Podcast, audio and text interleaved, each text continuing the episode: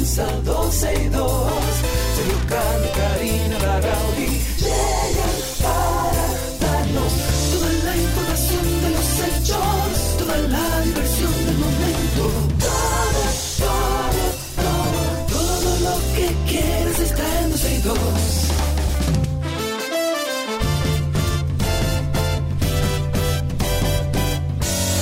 El reloj ya ha marcado las 12, ya comienza 12 y 2.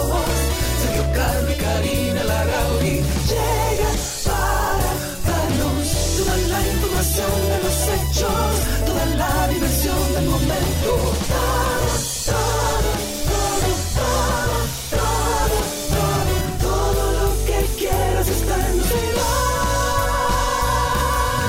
Hola, hola, hola, buenas tardes, bienvenidos sean todos ustedes. Hoy es martes 19 de septiembre del año 2023 y aquí como todos los días de semana sobre todo, estamos con ustedes hasta las 2.30 de la tarde en esta 91.1, 91.3 FM. Me extrañaste, amiga Asher. Mm, claro, por supuesto que te extraño. ¿Cómo te está yendo allá? Depende que también te esté yendo. Pues si te está yendo bien. Bueno, mira, bien. no te, no te entiendo muy bien porque... Ah, ya te mutearon en Meet. Repite eso porque no te entendía muy bien. No Dale. importa, igual te quiero, amigo. Se te extrañó. Bienvenidos a todos. Gracias por estar con nosotros y por acompañarnos a través de la 91.3. Estamos a través de Twitter Spaces, ya también en vivo por ahí. Saludos a nuestro querido Yanko.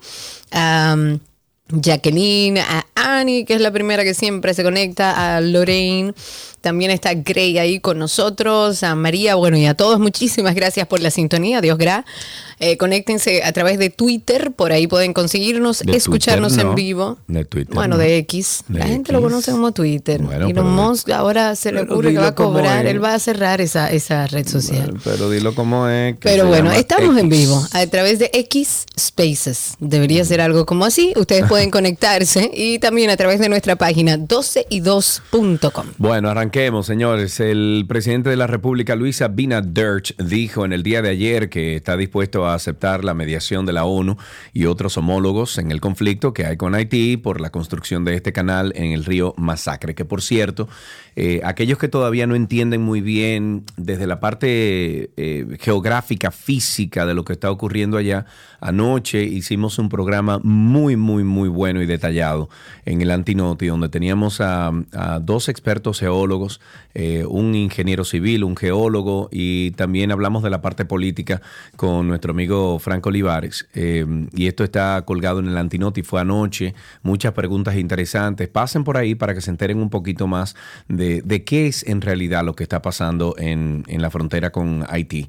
Eh, bueno, hablando de esto entonces, con esta construcción del, del- del canal, de, este desvío del agua, porque no es un desvío del cauce, sino del agua en el río Masacre, eh, de acuerdo con el presidente, la única condición antes de ir a la mesa de negociación es que se detenga la construcción de la obra. Y mm, es lógico, ¿no?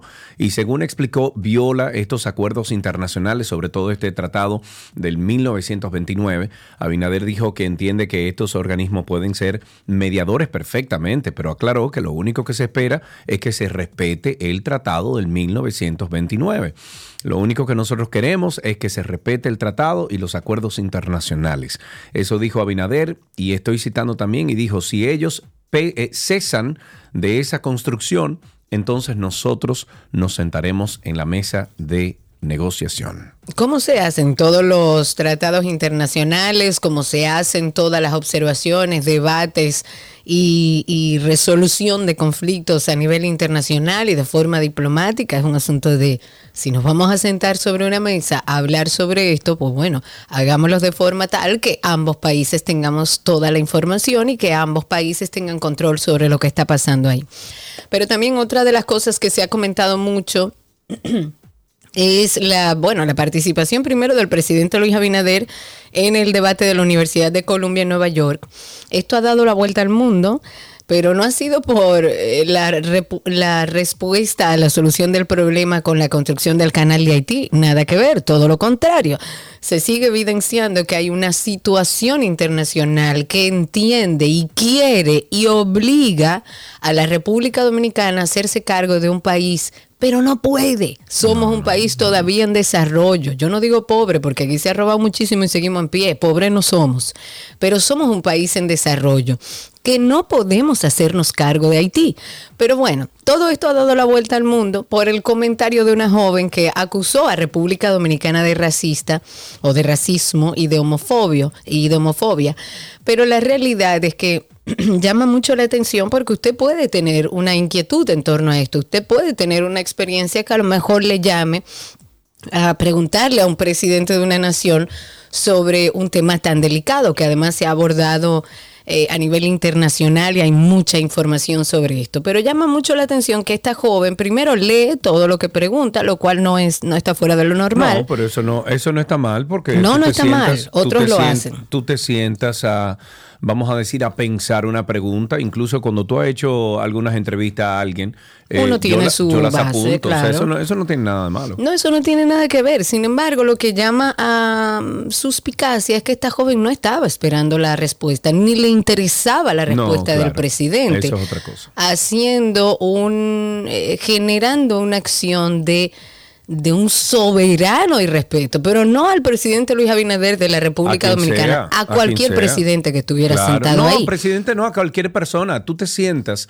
con una, con una muchacha como esa a hablar o, a dialogar y no hay un diálogo. Es una persona que va a estar en contra de cualquier cosa que tú digas. Bueno, no la conozco, pero la actitud fue de no me importa la respuesta, ya yo hice lo que tenía que hacer incluso le dio a la, espalda al mandatario, le dio la espalda y no esperó la respuesta y de hecho lo interrumpió. O sea, ella quería, parece que el presidente de la República le contestara lo que ella quería oír. Escuchemos un poco de esto. Muchas eh, personas ya lo han visto a través de redes sociales, pero vamos a escucharla para que aquellos que no se han enterado o no lo vieron íntegro puedan tenerlo de primera mano. The Dominican Republic was established as the Dominican Republic after 300 years of colonial rule, which included the enslavement and massacre of imported African people. Homophobia and transphobia are racist European concepts enforced on enslaved Africans to increase the amount of African children to be enslaved for monetary benefit. Generational trauma from colonialism and slavery also created colorism that is hyper present in the Dominican Republic. Colorism, as seen today in the maltreatment of Haitian people, especially pregnant Haitian people already in the DR, so not on the border, along with homophobic and transphobic laws and attitudes, are legacies from slavery. What are your plans to rid the Dominican Republic of the racist mm-hmm. attitudes of homophobia, transphobia, and colorism?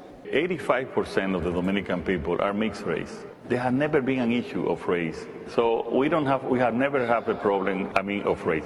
In any society, you have a small, a small area that you can have uh, problems. You have it here in this country. You have it here in a lot of other countries, even in the most democratic. That is for any democratic country and that respect and fight for the rights of the people, that's unacceptable. What I am telling you, that's not a wide problem in the Dominican Republic because we are mixed race. Most, uh, 85% is a mixed race. We are also daughters or grandsons of also of immigrants. The situation with Haiti, I don't think that there is any other country in the world that, that has this amount of statistics about maternity hospital. Could you tell me, could you name just one country in the world that 35 percent of its maternity uh, beds are occupied by other country people. Just mention one country. There is no one. United States. I don't think United States have 35% occupied no, by foreigners in the A ella le falta investigar un poco. So, sí, sí, we are not a rich country. Do we charge anything? You know that we don't charge nothing? Women are being removed forcibly and they're being hurt and they're well, that's your opinion, but that's not the real issue opinion. that we have you can there. see the records from. Well, that's not the real situation. Yes, it is. And we are having, well. Hay que felicitar al presidente por su buen manejo, incluso en medio de esta intervención de esta joven, eh, la que estaba moderando esta, este evento, le dice que, que, no es con falta de respeto y que tiene que, si usted tiene una pregunta, espere escuchar la respuesta, porque si usted tiene su respuesta, no la haga. Si usted está seguro de que es así, no la haga o haga una afirmación y ya, y déjelo ahí. Pero la realidad es que eh, seguimos viendo que a nivel internacional hay una presión eh, soberana sobre la República Dominicana para que se haga cargo de toda la situación que urge en Haití y que la comunidad internacional simplemente le da la espalda. Y que es eh, entendible que la gente se preocupe, Karina, es entendible que, que el, ciudadano, no los gobiernos, sino los ciudadanos de diferentes sociedades se preocupen. Nosotros estamos preocupados, pero nosotros no podemos hacer más por Haití. Y eso es lo que la comunidad internacional y los gobiernos internacionales tienen que entender, que la República Dominicana no puede hacer más por Haití, porque ya tenemos una carga muy pesada con el país. Históricamente hemos hecho, eh, somos el país que más ha hecho y más ha apoyado a la República de Haití.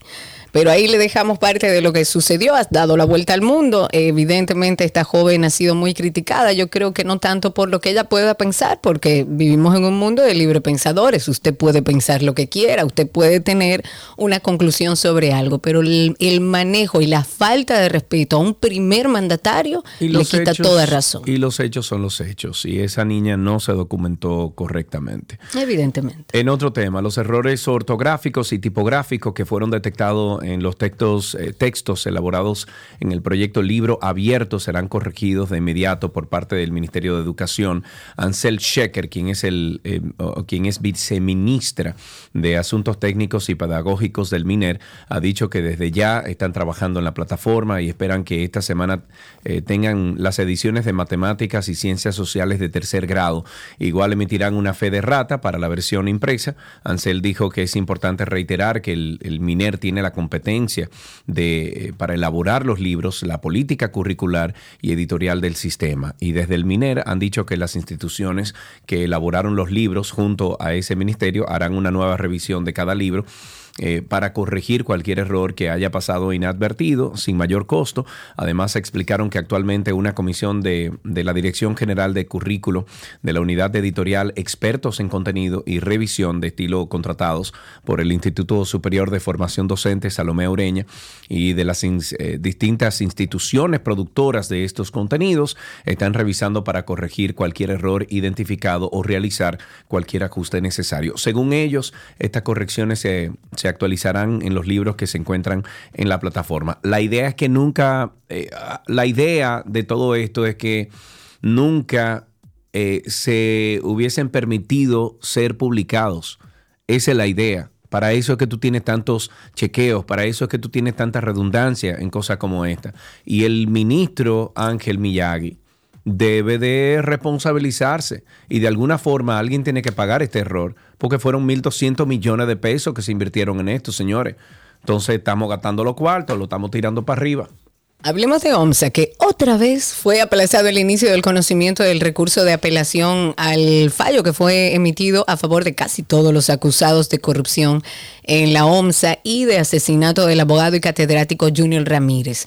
Este tribunal que está, bueno, ahí está el magistrado Luis Omar Jiménez eh, fijó la audiencia para el próximo jueves 12 de octubre. Esto porque ayer no asistieron los abogados de dos de los imputados, entre ellos el que representa a José Antonio Mercado Blanco, alias El Grande Recordemos que el pasado 8 de septiembre, el segundo del año pasado, por supuesto, el segundo tribunal del distrito había emitido una sentencia del caso que fue recurrido por el Ministerio Público por el descargo al ex administrador de la ONSA, Manuel Rivas, eh, en este caso de, por corrupción. Eh, en este caso también fue condenado a 20 años Argenis Contreras, que está acusado por el asesinato del profesor Junior Ramírez, y el dictamen también favoreció a Víctor Ravelo Campos y a José Antonio Mercado Blanco, alias El Grande, quienes, quienes fueron hallados no culpables. Pero otra vez se aplaza el inicio del conocimiento del recurso de apelación en el caso de la OMS. En otro tema, la madrugada de este martes, dos agentes de seguridad en el supermercado Olé en Villa Mella perdieron la vida a manos de hombres desconocidos que entraron al negocio a robar y de acuerdo con los empleados del supermercado, el hecho se produjo alrededor de esos de las 5 de la madrugada cuando los presuntos asaltantes llegaron al lugar e hirieron mortalmente a estos vigilantes. La- las víctimas fueron identificadas como Horacio Peña Casado, de 65 años, y Eusebio Rojas Corsino, de 64, quienes fallecieron por heridas de arma blanca. Esto según el informe preliminar de esta investigación. En el lugar permanecen las autoridades recolectando evidencias que den con el paradero de estos malhechores. En el comercio ubicado en la avenida Hermanas Mirabal opera una farmacia y una tienda de celulares de la cual supuestamente fueron sustraídos varios celulares. El lugar actualmente se encuentra acordonado y por ende, bueno, no se permite el acceso al público ni a la prensa, solo a las autoridades investigadoras. Hablemos un poco también de mm, seguridad. Eh, hubo una reunión que, como ustedes saben, se hace habitualmente con los organismos de seguridad del Estado. Ahí estuvo mi admirada, la vicepresidenta de la República, Raquel Peña, que dijo que en las últimas 36 semanas fueron apresadas 726 personas que estaban en rebeldía. Todo esto gracias al sistema tecnológico Tadeo.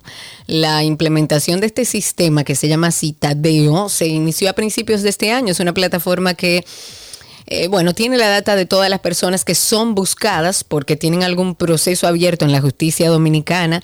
Recuerden que hace unos días yo estaba aquí, me senté y dije que me llamó positivamente la atención estando en, las, en la ciudad colonial cómo estos agentes, habían del ejército, había de la policía, mm, eh, manejaron toda esta situación de una manera que parecía como una película y todo maravilloso. Y nos explicaban justamente sobre este mm, sistema Tadeo, donde ellos tienen a todas las personas que tienen problemas con la justicia.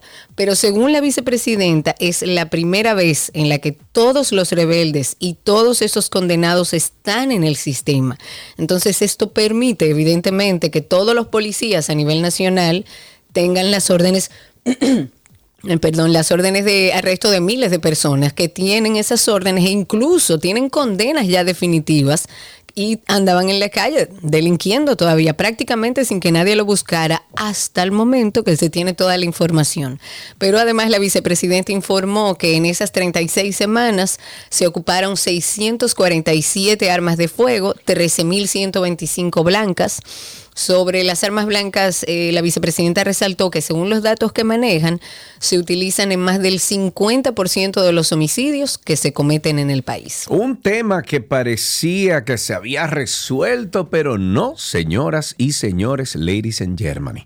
La segunda sala de, eh, penal de la Suprema Corte ha ha sido apoderada de un recurso de apelación en contra de la decisión que conforma o confirma más bien el dictamen del archivo definitivo de la querella interpuesta en contra del presidente de la Cámara de Cuentas, Janel Andrés Ramírez, acusado de acoso laboral y de hacer propuestas personales a dos abogadas. Este tribunal, presidido por Francisco Jerez Mena, que actúa como, como corte de apelación, fue apoderado del recurso por los abogados de las empresas del Departamento de Auditoría del órgano fiscalizador del Estado. Ellas son eh, Bella Maciel García y Virginia Ofelia Correa. Esta apelación es en contra de la decisión de la jueza de instrucción especial de la Suprema Corte de Justicia, Vanessa Acosta, quien, como control de las investigaciones que realiza el Ministerio Público, confirmó que el dictamen del archivo definitivo de la querella, alegando que los hechos denunciados no configuran el tipo penal de acoso sexual previsto en el artículo 3332 del Código Penal. Pica y se extiende. Pica y se extiende ese asunto. También eh, hay un tema de inserción laboral inclusiva que se está trabajando desde el Ministerio de Trabajo, también se hace a través de la Dirección de Igualdad, eh, también está ahí el Servicio Nacional de Empleo. La idea es, eh, dentro de esto que se presentó, hay un documento en donde se compromete a gestionar la inserción laboral inclusiva. Es un compromiso que busca fortalecer la inserción laboral y de trabajo decente para grupos vulnerables en igualdad de oportunidades y sin discriminación en la República Dominicana. Estuve escuchando al ministro de Trabajo, Luis Miguel de Camps, habla de esta iniciativa que entra ya en una segunda etapa con reforzamiento de inclusión laboral, con acciones que son concretas, bueno, para continuar con el acceso al empleo sin discriminación. Y ha dicho que el compromiso asumido por el gobierno eh, se basa en la creencia de que todas las personas, independientemente incluso de sus antecedentes, de sus habilidades, de sus capacidades o discapacidades, merecen tener acceso a empleos que sean significativos, que sean bien remunerados. Y estuvo explicando que desde el Ministerio de Trabajo están trabajando y fortaleciendo los cimientos para que los programas de empleabilidad juvenil con inserción laboral inclusiva puedan ser sostenidas en el tiempo y que podamos seguir aumentando los resultados y las personas impactadas con este proyecto que me encanta. El presidente del PRM en el municipio Cabral, provincia Barahona, este señor se llama Hungría Félix Alcántara, emitió un comunicado mediante el cual exige, exige a los servidores públicos votar por él en las primarias del partido. Oye, y bien. de no hacerlo, Oh, sus trabajos... Con amenazas y todo. Así es. No. Y de no hacerlo, sus trabajos en el Estado correrían peligro. Bajo esta amenaza, Félix Alcántara busca ser elegido el próximo primero de octubre como candidato a regidor en el referido municipio. En la carta, el dirigente, ¿por qué con carta y todo? Porque son tan brutos. En la carta, el dirigente político afirma que es una decisión de la alta instancia del partido y de la dirección provincial. Entonces, si yo soy el PRM, si yo soy Paliza, si yo soy el mismo Luis Abinader, ese señor yo lo saco. Inmediatamente lo saco. Yo entiendo que esa es la primera acción que se debe hacer después se de va a eso. hacer nada, si no se va a hacer nada, Karina, eso queda igualito. Acuérdate que en la política Porque se eso puede parece todo. como una línea de partido. Por Dios. ¿O es una atribución de él? Ah, ahora van a decir que es de él, pero ah, que ya miren, perdón, que no, no fue así.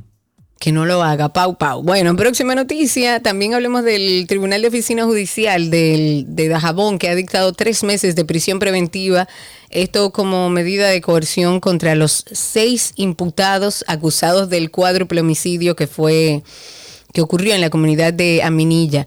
Entre los imputados hay cinco haitianos, un dominicano, todos deberán cumplir la coerción en el Centro de Corrección y Rehabilitación de Dajabón. La magistrada ayer impuso la medida sobre estos encartados considerando que existen ya elementos proba- probatorios para la imposición de esta medida de coerción. Se le ha impuesto tres meses hasta que el Ministerio Público concluya todo el proceso de investigación. Inicialmente el Ministerio Público había solicitado 18 meses de prisión preventiva. Se solicitó también la declaración del caso complejo porque, bueno, por la pluralidad de los imputados, de, la- de la- de las víctimas. Y ante esto el jurista aseguró que la complejidad del proceso no pudo ser determinada. Pero ya sabemos que estas personas están en prisión preventiva. República Dominicana ha comunicado a la OMC, Organización Mundial del Comercio, su decisión de apelar la reciente decisión de un panel del órgano de solución de diferencias que falló a favor de Costa Rica en la disputa comercial de ambos países en el sector del acero. Según fuentes cercanas a la OMS, esta decisión anunciada el 27 de julio debía adaptarse en la reunión del órgano de solución de diferencias de hoy, 60 días después de su publicación, algo que finalmente no se ha producido por la apelación dominicana. Esto implica que el caso ahora eh, pase a manos del órgano de apelación de la OMS, eh, perdón, OMC, y eh, última instancia en las dispuestas comerciales o disputas comerciales en el seno de esta organización, pero cuyo funcionamiento está paralizado desde el 2019 debido a, a la negativa de Estados Unidos a permitir el nombramiento de nuevos jueces en ella. O sea que también este tema pica y se extiende. Antes de finalizar esta parte introductoria, vamos a recordarles nuestro podcast de Karina y Sergio After Dark. El dolor es una sensación que experimentamos desde que nacemos, es una emoción natural. El dolor lo podríamos describir mejor como un sentimiento. Básicamente es un sentimiento de una sensación desagradable que viene causado por una emoción. ¿Cuántas veces nos hemos visto en situaciones en las que por no lidiar con ese dolor buscamos escapar de él, llevándonos a cosechar un trauma mucho más importante en nuestra vida y por mucho más tiempo de lo que debería? Porque nadie nos explicó que el dolor es válido. Eso no es nada, olvídate de eso. Tú te vas a poner así por eso. Tú te vas a poner tan triste o, o te va a doler de esa manera por una cosa tan insignificante. Pero además tengo la situación por encima de que no me permito sentir esa vergüenza porque entiendo que no debo sentirla, porque entiendo que no lo vale. Entonces me quedo como trancado en una situación de sentí esto, pero no me permito sentirlo. Si no me permito sentirlo, nunca lo voy a poder solucionar. Karina y Sergio, After Dark. Karina y Sergio After Dark está en todas las plataformas de podcast. Nos pueden buscar en Google como en Google, como Karina y Sergio After Dark, y ahí aparecemos en todas las plataformas. Usted le da a suscribirse, nos regala cinco estrellas de rating y nos también nos deja un comentario positivo para que otras personas que estén buscando este tipo de contenido de, de superación, de, de, salud mental, de bienestar, pues también se encuentren con, con varios comentarios de ustedes. Mientras tanto, así empezamos este septiembre 19 del año 2023, cuando son apenas las 12 y media en Santo Domingo. Ya regresamos. Todo lo que quieres está en 12 y 2.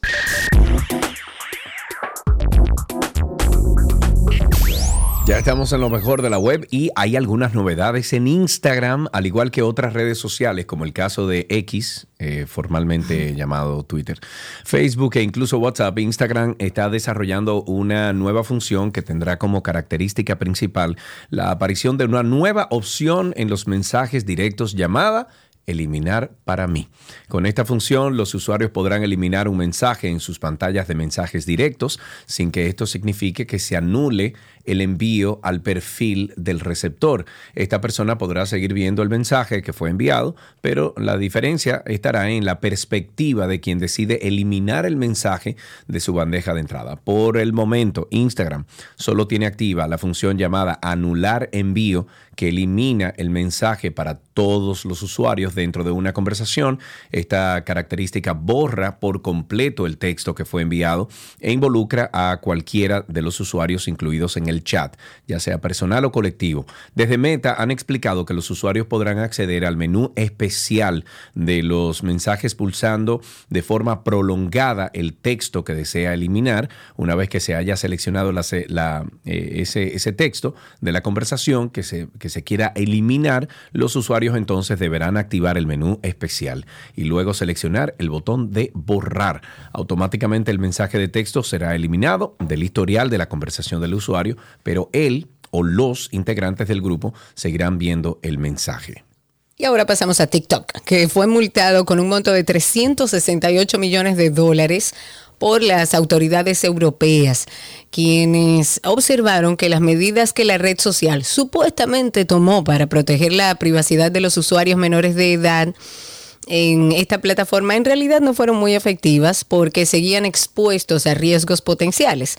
Según el informe de las autoridades, la aplicación violó las normas del Reglamento General de Protección de Datos, específicamente en lo que respecta al procesamiento y trato de la información personal de los usuarios menores de edad, eso entre los 13 y 17 años, quienes deberían tener un método de protección especial para prevenir su exposición a peligros potenciales en Internet. Pues la organización reguladora ha dicho que TikTok estableció que los perfiles de usuarios de menores de, edad fueron configurados por la aplicación en modo público, por lo que cualquier persona con una cuenta en la aplicación podría ver sus videos e interactuar con ellos por medio de las herramientas buenos usuales en casos de mayores de edad. Por ejemplo, las funciones dueto y combinar videos no fueron establecidas como opcionales en sus cuentas, por lo que los otros usuarios mayores de edad pudieron tomar parte del contenido de jóvenes para crear los suyos propios. Aunque TikTok tenga una serie de funciones de control parental, estas tampoco fueron aplicadas correctamente porque las autoridades europeas eh, estuvieron hablando, indicaron que los perfiles adultos fueron emparejados con cuentas de niños sin que estos se acrediten si se trata de sus padres o de sus cuidadores. Esto no solo debe o, no solamente daba acceso al perfil de menor de edad, sino que también habría los mensajes directos entre ambos, aun cuando esta opción no debería estar activa para menores. Por eso muchas cosas, TikTok ahora ha sido multado con nada más y nada menos que 360 millones de dólares. Qué rico todo, muy bien. Un abrazo bien fuerte a mi querido amigo Carlos Hanaris, un hombre, bueno, ese es un filósofo de verdad, Karina, porque él estudió filosofía. Carlos, para ti un abrazo. Eh, aquí también vamos a recomendarles a Carlos y a todos los usuarios y oyentes de 12 y 2 que mm, se unan a nuestra familia de Karina y Sergio After Dark porque tenemos casi 100 episodios de muy buenos temas por ahí. Un tema del que se ha hablado mucho en las últimas semanas es un tema preocupante y en crecimiento, que es el tema del bullying o acoso escolar. Vamos a partir de un punto importante, porque generalmente lo asociamos al colegio. Sin embargo, el bullying puede ocurrir en cualquier actividad extracurricular también, pero tendemos a pensar en el colegio porque es el espacio donde más tiempo pasa mi hijo, mi hija. Esta moneda, digamos que tiene dos caras, porque hablamos del niño que recibe el bullying, pero también el que hace bullying está gritando algo. Otro niño que está buscando atención. La recomendación es que tengamos conversaciones sanas con nuestros hijos, Tenemos que tener un espacio de confianza, diálogo abierto, que lo fortalezcan como humanos íntegros donde mi hijo se sienta en la posibilidad de acercarse y manifestarme cualquier inquietud y saber que yo como mamá o papá voy a estar disponible. y que tengan la confianza de contarnos lo que les suceda. Karina y Sergio. After Dark. Anda ahora mismo, por favor, entra a Google y en Google usted pone Karina y Sergio After Dark. Ahí le sale un sinnúmero de, de diferentes networks donde estamos disponibles. Usted selecciona el que más le pique. Si anda, por ejemplo, en... Mira, hay uno que, vamos a decir que es el, el- el preferido, ¿no? Y es el, el Spotify. En Spotify usted pone ahí Karina y Sergio After Dark o Karina Larrauri o Sergio Carlo y le sale el podcast y es cross platform. Eso quiere decir que es para cualquier plataforma. Y como dijimos, hay más de casi 100 episodios de temas muy, muy buenos para la familia, para el individuo, para aquellas personas incluso que están pasando duelo, que quieren aprender de diferentes cosas. Hay de todo ahí. Vaya a la descripción y usted busca el que más le guste. Mientras tanto, hasta aquí lo mejor de la web en 12 y 2.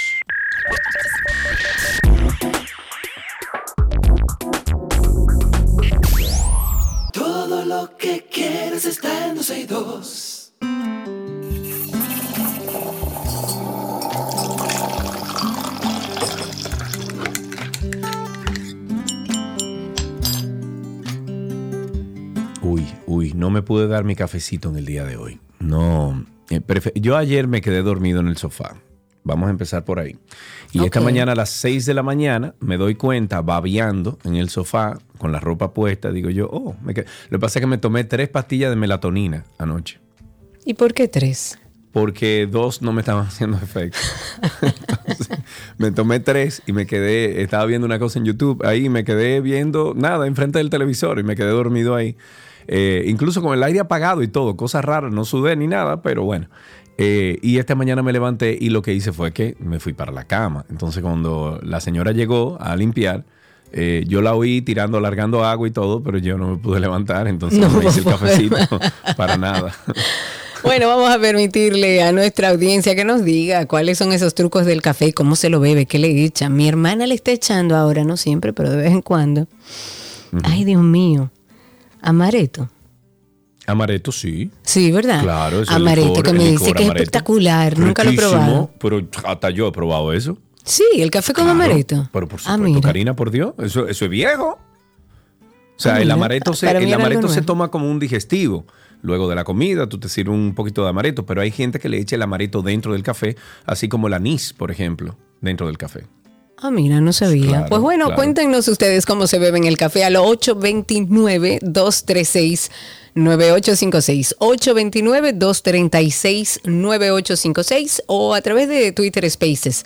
¿Cómo fue ese café de esta mañana? ¿Con qué se bebió? ¿Con qué noticia se bebió su primer café en la mañana? Cuéntenos a través de Twitter Spaces. Recuerden que por ahí estamos en vivo y que solamente tienen que darle al microfonito si quieren participar. Mientras tanto, déjenme comentarle esto a mi amigo Sergio, que logré que bebiera café. ¿Tú sabes que beber café podría ayudar a salvar el planeta?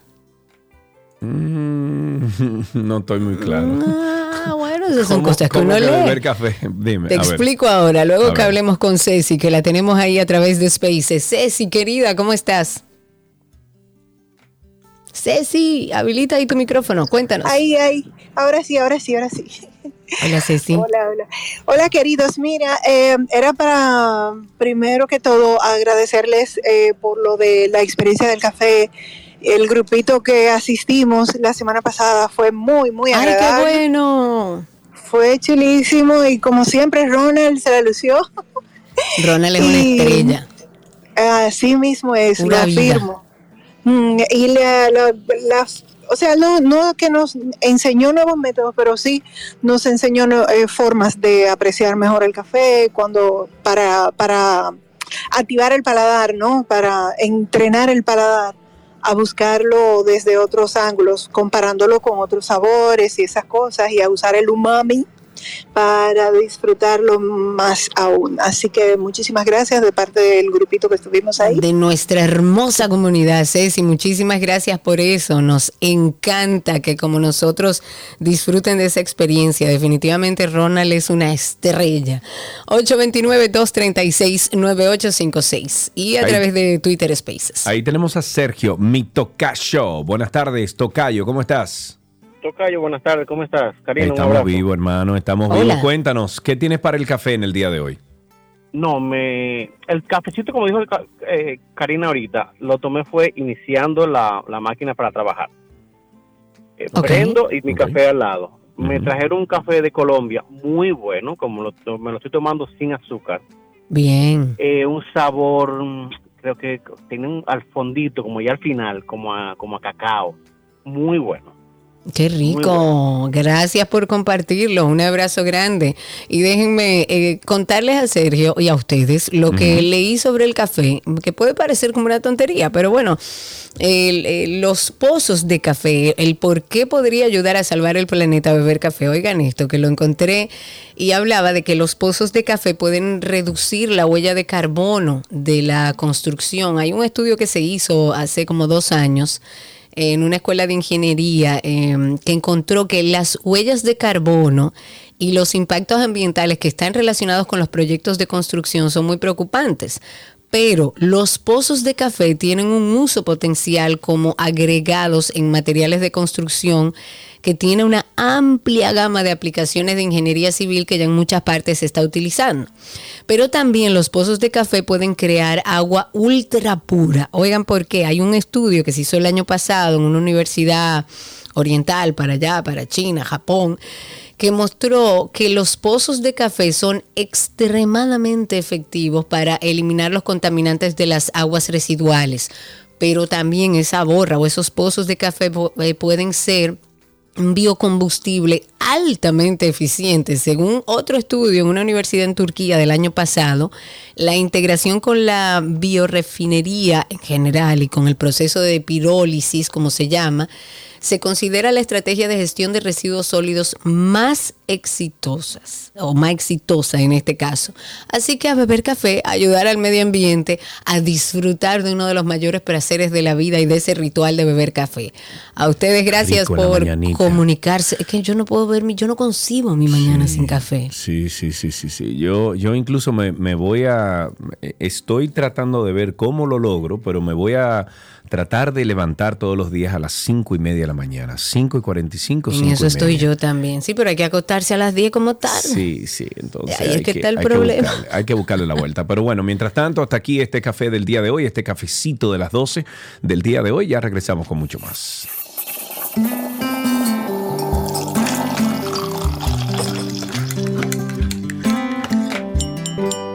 Todo lo que quieres está en 12 y 2.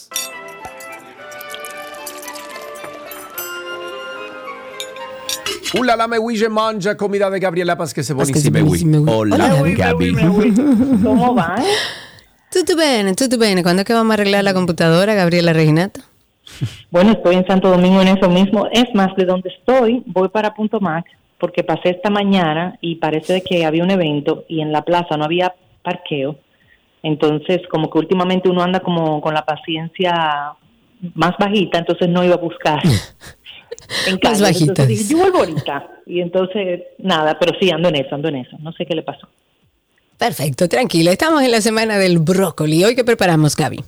Mira, vamos a hacer unos muffins de brócoli que son ideales para un desayuno rápido. Cuando, o sea, cuando digo un desayuno rápido, de que lo podemos preparar, tenerlo en nevera, darle una calentadita en hornito, en, en air fryer en microondas, no sé Em, y, es súper rico. Lo podemos preparar para hacer un acompañamiento, lo podemos preparar para ponerlos como partes de un brunch Y lo podemos preparar para comerlos con una ensalada, inclusive de verdes y una vinagreta bien fresca, porque se presta para todo. Y es de verdad, verdad, muy fácil de hacer. Vamos a necesitar una cabeza de brócoli, vamos a necesitar por igual seis huevos, una taza de queso mozzarella, que vamos a tener rallado por el lado grueso.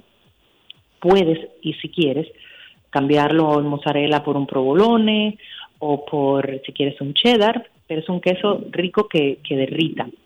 También vamos a necesitar una pizquita de la dorada nuez moscada de, de Nico, un cuarto de taza de puerro picado, sal y pimienta al gusto. Lo que vamos a hacer es, vamos a procesar o a rallar la cabeza de brócoli cruda.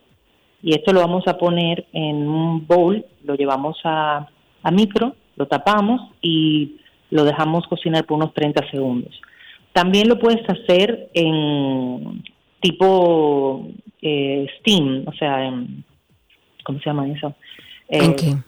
No hervido, sino a vapor. También lo puedes A hacer a vapor, ok. vapor, eh, si quieres, eh, o pasarlo por una sartén para que se maree un poco. Entonces luego, eh, con una toalla de cocina, lo vas a colocar y vas a exprimir para retirar el agua que tiene. Vas a batir tus huevos, ya, vas a agregar el brócoli, un toque de sal y pimienta, el queso rallado que, que ya teníamos y también el toquecito de nuez moscada. Vas a utilizar un molde especial para muffins, aunque esto también lo puedes hacer en un molde eh, sin división y hacerlo tipo fritata y simplemente sería cortarlo. Vas a engrasar tu molde con un poco de aceite de oliva, algún spray para cocinar o mantequilla. Vas a llenar a un 65-70% de altura y vas a llevar a un horno precalentado a 375 grados por 25 a 30 minutos. Si son muffins, te va a durar unos 30 minutos. Eh, si es un molde que no es tan alto, entre 25 y 30 por igual.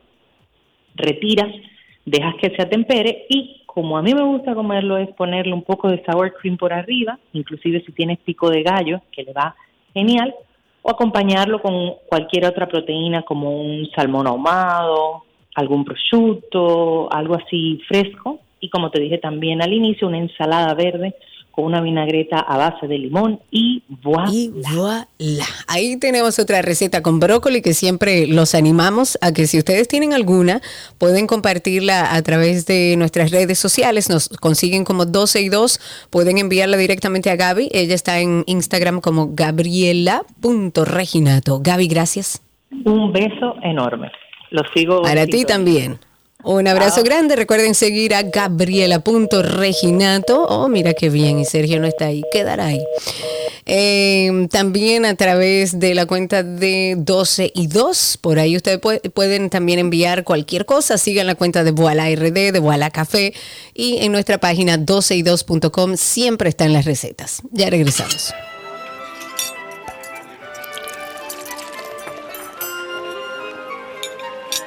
Todo lo que quieres está en 12 y 2.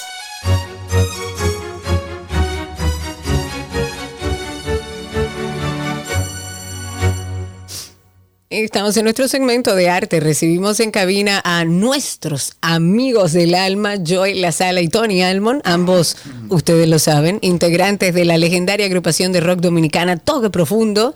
Y con ellos vamos a conocer todos los detalles de señoras y señores, su aniversario número 34 ya. Joel, Tony, bienvenidos. ¡Sí, señor!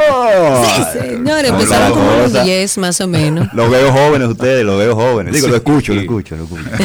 Claro, qué va, Qué te va, amo. Joel, Cuéntemelo Tony, todo. qué bueno, qué bueno tenerlos por aquí. Siempre un placer tenerlos, siempre un placer hablar con ustedes y más que todo eso es un verdadero placer y una alegría saber que ustedes tienen 34 años en el arte dominicano trayendo buena música rock.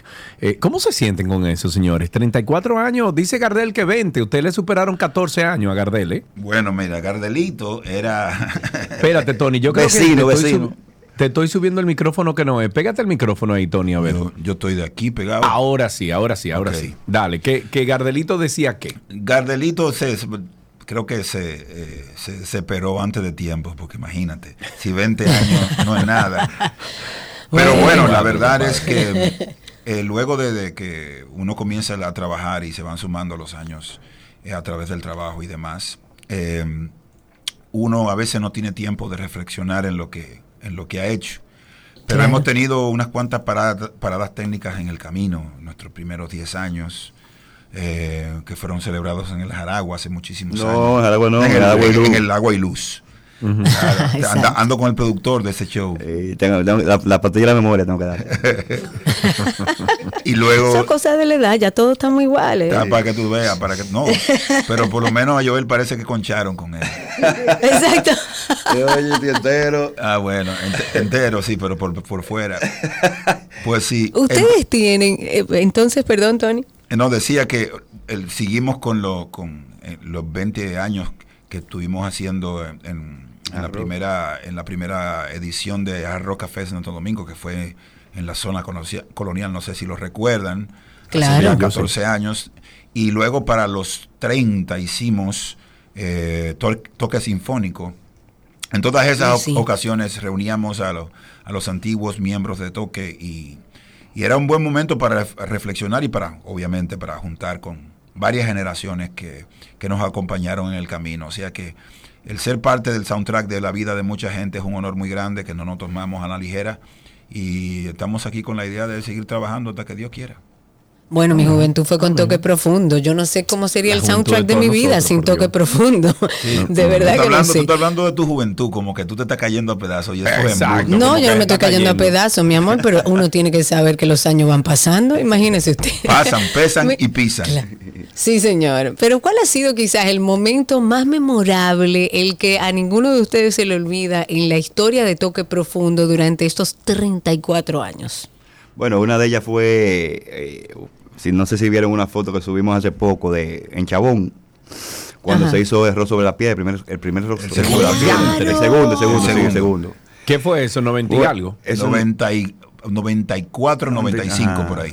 ¿Y por qué fue tan memorable, Bueno, Joel? memorable porque nosotros decidimos al final, bueno, en la, en la presentación cuando nos tocaba, imagínate, habían como más de 20 grupos y ya eran como las 3 de la mañana. Yo, digo, nos habíamos inventado porque sabíamos que íbamos a tocar tarde. Vam- Vamos a hacer algo para animar. Para animar y que la gente se relaje y salimos todito con pamper y unos biberones grandísimos.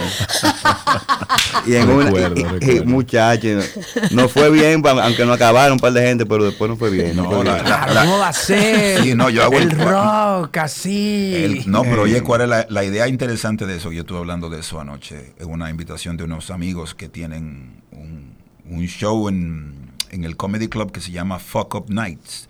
Sí, Eh, sí, exacto. eh, me invitaron ayer y obviamente hablé, hablé sobre eso. Lo interesante de ese evento en particular fue que, como dice Joel, nosotros eh, nos ideamos esa presentación, pero ya lo habíamos hecho antes en La Vega, en el polite- Polideportivo Con de La pañal Vega. y biberones Con también. pañal y biberones y todo. Lo que pasa- lo que pasa es que la Vega se de culo y no, y no valió la pena. Claro. Ahora, Joel, tú eres el que va más cómodo ahí porque tú estás atrás de todo tu No equipo sé, y toda cosa.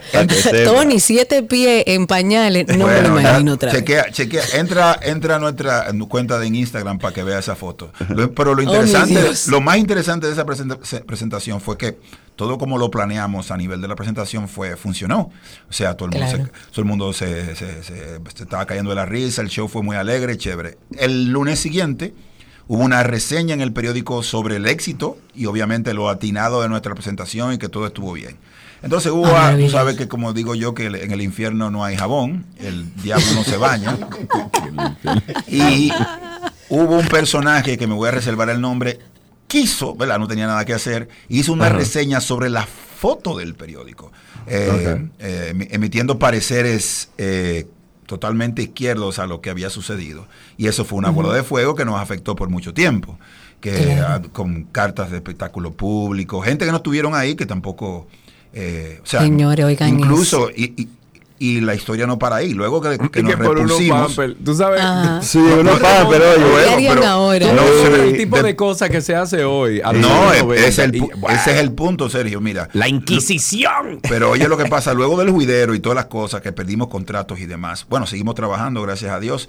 Y qué sé yo, cinco, seis, siete, ocho años después, aparece un, un excéntrico artista llamado Tulile, emulando eso. Ah, no, el tipo es excéntrico. Qué loco el Eh, eh, muchacho. sí, claro, Qué un genio el tipo.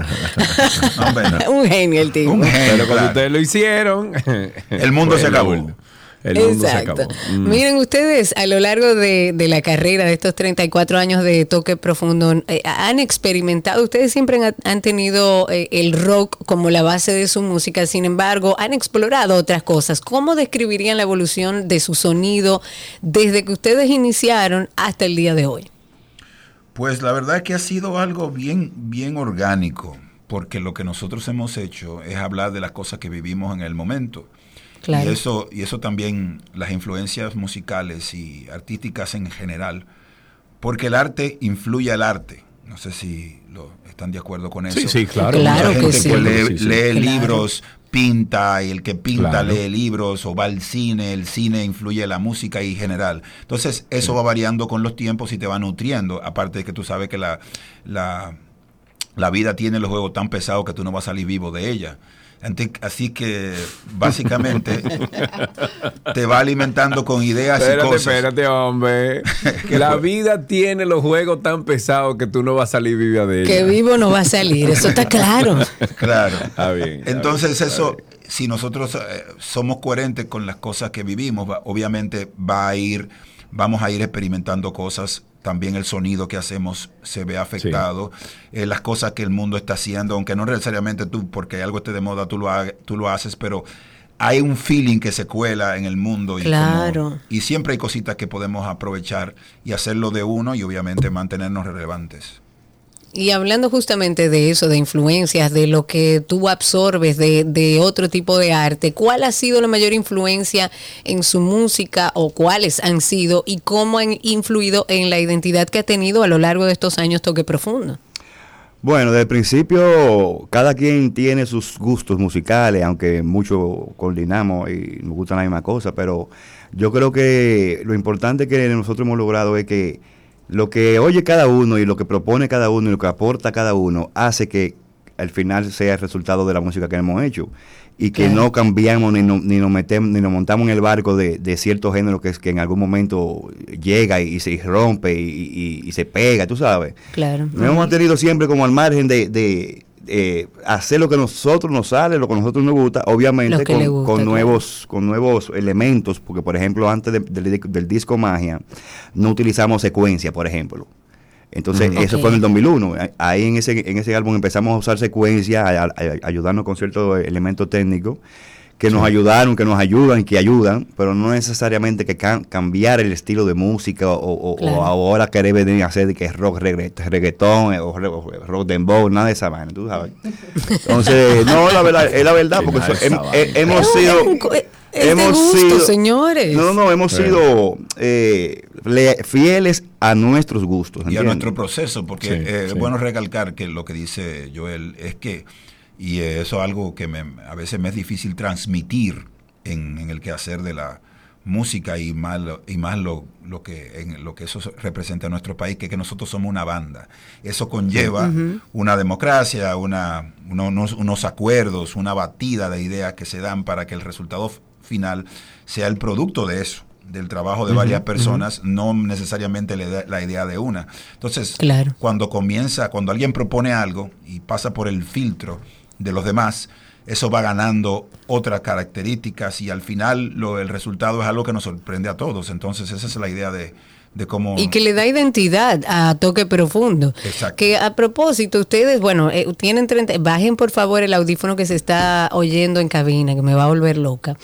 Eh, ustedes en estos 34 años han vivido una evolución eh, musical, o sea, la música ha cambiado signi- significativamente en las últimas décadas, incluso el negocio de la música per se. ¿Qué es lo que ustedes han hecho para lograr sobrevivir a esos cambios y seguir haciendo música y seguir siendo un referente del rock local y seguir viviendo de lo que le gusta? Bueno, primero ahí hay que agradecer que todavía en el negocio de la música, porque es bueno decirlo, eh, eh, todavía es, está muy bien eh, apreciado la música en vivo. Y ahí es donde Sí, nosotros eh, hay, que, hay que darnos lo nuestro, porque po- todavía podemos hacer un buen show en vivo y la gente eh, le gusta y la, y la fama que tenemos viene desde antes de todas, las- to- todas estas evoluciones del, del negocio y de la forma claro. de hacerse, que obviamente ha afectado la mayoría de cómo nosotros pensamos. Hoy mismo, hoy mismo en la mañana teníamos una, una reunión con la persona que nos distribuye la música digitalmente y hablábamos sobre eso, sobre cosas que podemos hacer de cara a cómo se maneja el negocio en estos tiempos. Claro, Porque claro, claro. en estos tiempos, incluso ah, de, de boca de muchos de los expertos en la materia, ahora mismo el talento es irrelevante. Básicamente es cómo se manejen Las redes. las Y cómo redes. le das claro, pro- en promoción redes, sí. digital. Claro, En- claro, entonces, lo Si se hacen viral. Exacto. Entonces, obviamente. A una galleta que para que haga un leo y se habla de eso.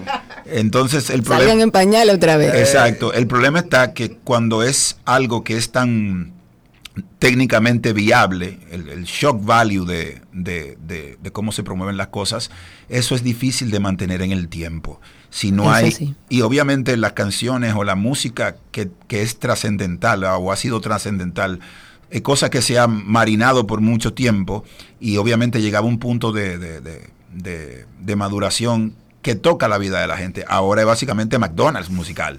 Y obviamente para... Es una factoría. Es una factoría. Y entonces hay que entrarse un poquito en lo que es el ritmo de la producción musical, eso lo, lo habríamos, lo, lo- lo habíamos hablado, pero básicamente lo que nos ayuda es eso, que tenemos una trayectoria, un repertorio, y cada vez que la gente va a un show en vivo, lo que tiene, lo que se encuentra es con eso, con que hemos hecho música para muchas generaciones que, y en todos los shows tocamos todo eso, y lo hace cada Claro. vez más interesante y hay un valor en el mercado para las puestas en vivo. No, y que mucha, mu- y mucha de esa gente que antes tuvieron sus 20 años, igual que uno, ¿verdad? Que ahora tienen Claro. sus hijos, eh, le han pasado, ellos le han pasado ese repertorio a, a los hijos, Bueno, o sea, a han mi hijo enseñado esa mayor yo música. se lo pongo toque profundo en el carro. Escucha ahí, que ese es mi juventud. Exacto, por eso se nos ocurrió hace unos años eh, lo de la generación, el evento de generación. El año pasado, básicamente. Sí, no, hasta- tenemos años Ah, pensando, la idea sí. pero empezamos el año pasado, que donde invitamos a participar con nosotros músicos jóvenes, hembras, varones que toquen o canten, eh, y tocan con nosotros en ese concierto. Esos son, la mayoría son hijos de gente que nos sigue y que todavía nos sigue y va a los conciertos. Claro. Por La- Twitter, por Twitter, perdón Karina, por Ajá. Twitter me, me ponen lo siguiente. Pregúntale a ellos cómo se han aguantado durante todos estos años, porque en un matrimonio uno tiene que hacerlo por... por- uno tiene que hacerlo por un compromiso legal, pero ellos no tienen un compromiso legal. ¿Cómo ustedes se han aguantado todos estos años? Lo, lo primero es que no vivimos juntos. ¿eh? Eso, ayuda, eso ayuda bastante. Exacto. Bastante claro. Pero básicamente tienen razón. Es, eh, yo siempre digo que es un milagro el hecho de que todavía eh, estemos haciendo cosas juntos. Creo que le tenemos un amor enorme a la música y mucho más al trabajo que hemos hecho todo. Respeto a que, primero, tenemos la, la bendición de poder hacer lo que nos gusta y vivir de ello. Y segundo, entendemos lo, lo que implica ser parte del soundtrack de la vida de los demás. La música es nuestra eh, en el proceso mientras la creamos. Una vez la compartimos, se vuelve parte de la vida de los otros y le tenemos un gran respeto a eso. Entonces, siempre que hay diferencias y cuestiones y uno está a punto de mandarse para el carajo, uno piensa eso y dice, bueno, creo que el, el proyecto final es mucho más eh, importante que, una diferencia momentánea. Ay, uno Y el resultado son los 34 años que tienen juntos. Exactamente. Y cada uno sabe cuáles son sus defectos y los defectos del otro y trata de manejarlo y balancearlo. Y los límites, Claro. porque si. Carlos y yo sabemos cuál es el límite del otro, hasta Exacto. dónde yo puedo llegar, y de ahí nos claro. cruzo. Ya cuando, Mira- cuando uno de, de, de, de- de los muchachos se, se deja caer su vaina, su cosa ahí en la guagua, por ejemplo. ya, ¿sabes? Sí, Sergio sabe cuánto pediste prestado, Karina, y sabe Exacto. Claro, por hasta cuándo. Exacto, no cruces el límite. No cruces esa Antes de hablar, mira, antes de hablar del concierto del viernes, finalmente la música de toque profundo ha resonado, como ustedes dicen, con generaciones de dominicanos. ¿Cómo se sienten ustedes al haber dejado un impacto duradero eh, en la escena musical de, de su propio país? ¿Y qué mensaje tienen para aquellas personas que quizás están tratando de hacerse un camino en la industria? Mira, las formas eh, cambian con los años, pero el fondo sigue siendo lo mismo. El único problema que tienen las generaciones es que la producción musical en la actualidad es más asequible. La tecnología ha hecho que, es, que sea más posible que cualquier persona crea un producto que suene decentemente y eso incrementa el- la competencia directa. Entonces la idea de la paciencia, eh, no caer en las imágenes que se venden en las redes sobre opulencia rápida. Eh, Es importante porque se necesita la constancia, la paciencia, la dedicación al trabajo, la capacidad de evolucionar para poder mantenerse por tanto tiempo, porque, Claro. porque como hay tanta competencia y este negocio es tan im- impreciso, tiene buenos momentos, tiene momentos no tan, no tan fáciles, hay que saber bregar con eso.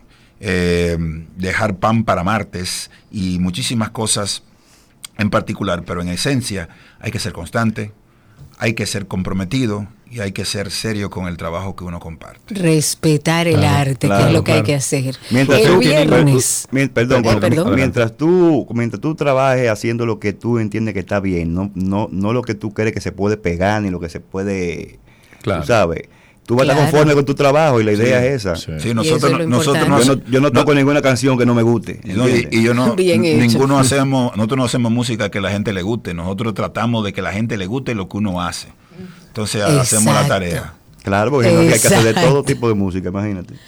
Claro. Bueno, ustedes ya tienen un concierto este viernes. Cuéntenos un poco qué es lo que va a pasar ahí, por dónde va a andar, si vamos a hacer un recorrido por la música de estos 34 años, cómo va a ser. Bueno, la idea de estos 34 años van a- vamos a hacer es, vamos a tocar 34 canciones. Tenemos un grupo invitado, se llama Lost, eh, un grupo que tiene ya un- unos cuantos añitos y está haciendo buena música, algo diferente. Eh, Y el atractivo es que como, como, como son 34 canciones, nosotros elegimos 24 de estas canciones. ya elegimos las 24. Y pusimos a la gente a elegir las últimas 10. ¡Ey, bien! Y la gente se fue en una ahí, tú sabes, Sí, sacando de abajo. Porque siempre, siempre, siempre salta uno al final. No, no me tocaron la mía, pero imagínate. tú. Siempre es así, pero entiende- cuando se siempre tienen van a quedar canciones. es así. Hay unos agayuses que no se dan cuenta que 34 canciones son casi 3 horas ahí. Sí, señor, eso es mucho. Oh, pero te estoy hablando que eso es que eso es paguen el taxi desde ahora, vayan en Uber, por Exacto. Bueno, señores, la vamos a pasar muy bien con Toque Profundo este viernes 22 de septiembre en Jarro Café Santo Domingo. Esto es a partir de las 9 de la noche. Apresúrense a comprar sus boletas que están a la venta en tix.do y cualquier información adicional, arroba Toque Profundo. Así de fácil. Y si ustedes dos Gracias, quieren caer, amigos. si ustedes dos quieren caer, avísenos, avísenos. También tenemos una, una, persona que está trabajando, una nueva, nueva manager que está trabajando con nosotros. Está por aquí. Ok. Está por aquí con nosotros, Car- Carolina. Gracias por Ok. eh, eh, bienvenida a, a este, a este coro del muchacho. Y cualquier cosa que se quieran comunicar con ella, cualquier cosa, cualquier cosa que se quieran comunicar con ella, los teléfonos están en las redes de Toque Profundo. Claro, Perfectísimo, gracias, chicos, Joel y Muchísimas Tony. gracias por estar aquí. Estuvimos conversando un poquito con Tony y Joel. Eh, se conocen por primer nombre porque, bueno, son 34 años, no es de ahora. Entonces hay que respetarlo.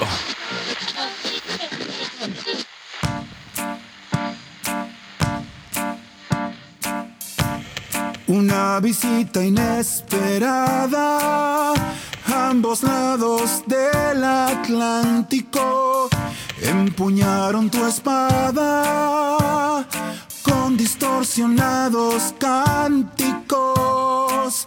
De Chicago a Liverpool, desde México a la Argentina, le diste una identidad a unas heridas sin vitrina.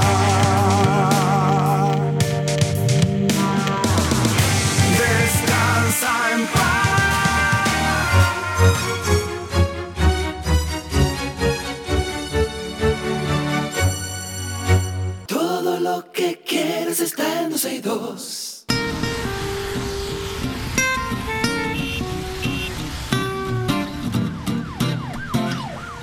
Esto significa que ustedes pueden comenzar a llamar al 829-236-9856. 829-236-9856 y contarnos cómo está eso ahí afuera. Por lo menos aquí en Punta Cana, donde yo estoy, veo un avión que está llegando. El sol está ardiendo. Eso sí, aquí se hace calor, Qué calor, Dios mío, que está Oh, haciendo, por Dios. Recuerden que también tenemos a Spaces, por ahí ustedes pueden escucharnos en vivo a través de Twitter o de X, como usted quiera llamarle. Nos escucha en vivo y participa con nosotros también en vivo. El teléfono le recordamos 829-236-9856. El procurador de Corte de Barahona ha dicho que está a la espera de la investigación de rigor de la General del Ministerio Público para él poder dar su ver- versión y defenderse de la acusación de una supuesta agresión sexual y prevaricación que existe en su contra. Fraila Méndez Marrero, madre de un niño que fue raptado por su expadrastro desde febrero del 2022, dijo hace unos días que este procurador se aprovechó de su vulnerabilidad prometiendo ayudarla con la búsqueda de su hijo a cambio de supuestos favores sexuales a los que ella accedió. Pues en su defensa, el funcionario dijo a un periódico local que no va a ofrecer su versión para no entorpecer las investigaciones de la Inspectoría General. Ok, vamos a empezar con algunas llamadas. Tenemos a Valentina en la línea. Buenas tardes. Valentina, gracias por llamar. Adelante. Es la mamá de Valentina, que ella cumple años hoy y es fiel oyente de ustedes. Oh, qué pero bella, Valentina, vale. ¿Y Valentina está ahí contigo? Sí, está conmigo. Valentina. Cumple 10 años hoy. ¿Estás ahí, Valentina? Di hola. Hola, happy Valentina, birthday. Happy birthday, feliz cumpleaños. Gracias por llamar. 829-236-9856. 829-236-9856 es nuestro teléfono aquí en 12 y 2. Bueno, ¿y dónde caben tanto vehículo? ¿Cómo así? Vehículo. Tanto vehículo, ¿dónde? Mm, ¿Eh? ¿Dónde Mira, dice José, José Mejía, mi, mi vecino, que él anda en Barahona, en Polo Barahona, José Bien. Antonio. Un José abrazo, Antonio, un José. Antonio, qué rico por allá. Bueno, eh, la pregunta es, ¿dónde caben tanto, tantos, tantos vehículos? Cuatro provincias concentran más de la mitad de las 5.473.996 unidades de vehículos que hay en el país, eso incluyendo los motores, obviamente, Eh, siendo predominante el flujo de motocicletas y automóviles que en su mayoría exceden, los 20 años de fabricación. El Gran Santo Domingo acapara el 38.5% del total, de acuerdo con la DGII, al cierre del 2022, el parque vehicular registró más de 300 mil nuevos ingresos, para un aumento de un 6% en comparación con los 5 millones de vehículos inscritos en el 2021. El director de la DGII, Luis Valdés, dijo que, mm, que en el día de ayer que la importación está aumentando en un 11% interanual entre unidades nuevas y usadas ad- ad- adquiri- adquiridas por dealerships y por concesionarios. Y este crecimiento se refleja especialmente en el Distrito Nacional, eh, en Santo Domingo, Santiago, La Vega, donde Más se ubica el 53.2% total de unidades de motor. Más carro y más carro y más motor y más de todo y sin organizarse las calles. Ahí tenemos en la línea a Pablo con nosotros. Cuéntanos, Pablo. Todo bien por aquí, Karina, Sergio. Bienvenido. Eh, gracias, gracias. Eh, para mí es un honor, claro está, siempre llamar al programa porque soy fan. de Ay, gracias. Ey, pero Ay, gracias, gracias, por gracias. eso, Pablo. Riéguelo, como Caramba, ¿y diría la diva. andas? Eh, estoy llamando para, para como dar el pésame a, a Sergio porque él vive en Punta Cana y yo duré unos días en Punta Cana Ajá. de vacaciones Ajá. y estaba haciendo algo con unos amigos allá y realmente el calor es abrasador, Uy, muy húmedo, sí, y es sí, muy sí, grande. Y realmente yo pésame a Sergio que vive allá. Bueno, yo vivo aquí, pero tú sabes que vivimos. Gracias. eh, gracias por tu llamada. Eh, aquí en Punta Cana, si usted no está en la playa, usted está sembrado un aire acondicionado porque aquí no se puede hacer absolutamente que no sea, o sea, que, que- que no esté con aire acondicionado. O sea que eh, gracias por eso, pero tranquilo, estamos, estamos cuidados, estamos cuidados. 829-236-9856. 829-236-9856 y a través de Twitter Spaces.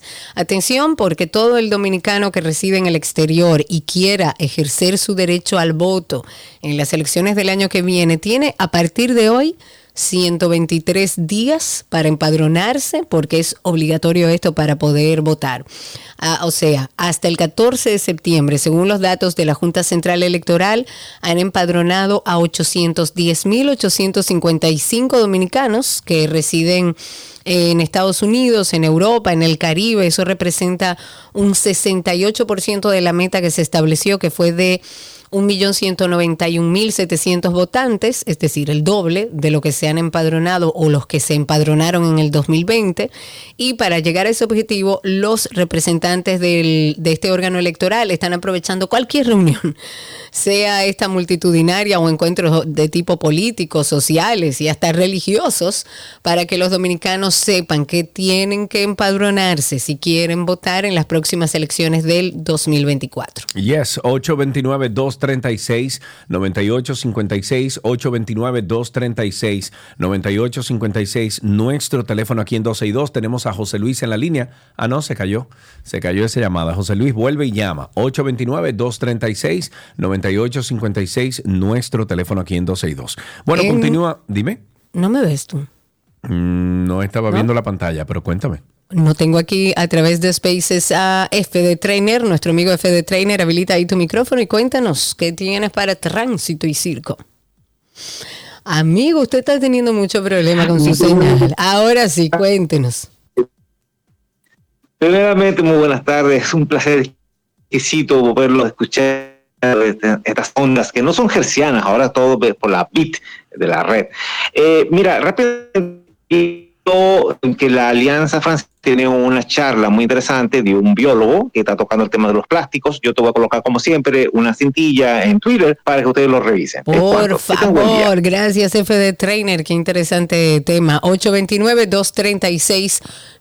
829-236-9856. Mira, eh, José Paliza, quien es, eh, déjame ver aquí, sí, bueno, José Paliza del PRM, el, el- el presidente del PRM acaba de publicar una información a través de Twitter que me parece interesante, y es que en la apertura de la Asamblea General de la ONU, el presidente Joe Biden instó al organismo, a la ONU, a autorizar el envío Ah, sí. a Haití de una fuerza internacional para ayudar a la lucha por su pacificación. Ojalá sea así. Ahí tenemos a Wellington. Eh, buenas tardes, Wellington. Adelante. Buenas tardes, Sergio, Karina. Este, como estamos hablando de locación y temperatura, voy por la Luperón subiendo desde la Anacaona hacia la Kennedy y nada más tenemos unos 40 minutos en el tránsito hablando de dónde están todos los vehículos que están Ahí están, en la Luperón están todos. Están todos ahí. 36 grados de temperatura. Así es que Oh, mi Dios. Guay, caramba.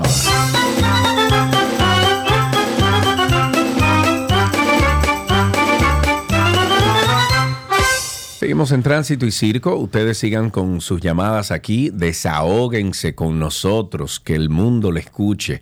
829-236-9856. 829-236-9856. Bueno, Para- continúa. Dígame. Para, perdón, para ampliar un poco lo que, lo que hablabas antes de irnos al corte sobre el presidente de los Estados Unidos, anda ya en, bueno, digitalmente toda la información. Eh, justamente Joe Biden ha instado en el día de hoy a la ONU a que autorice el envío a Haití de una fuerza internacional para ayudar a la policía que luche contra todas las pandillas.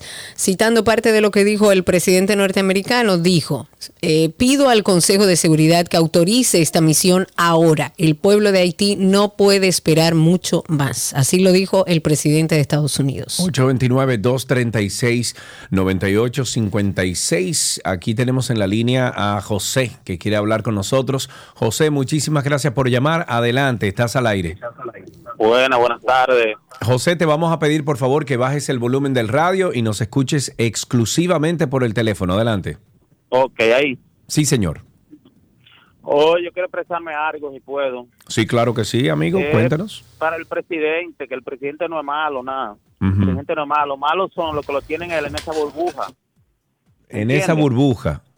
Sí, que no hay nada, eh, que la cosa está buena, que la situación está buena, que el pueblo no se está muriendo de hambre. que Ah, la mira, pues que le llegue el mensaje al presidente entonces, que se deje de esa burbuja.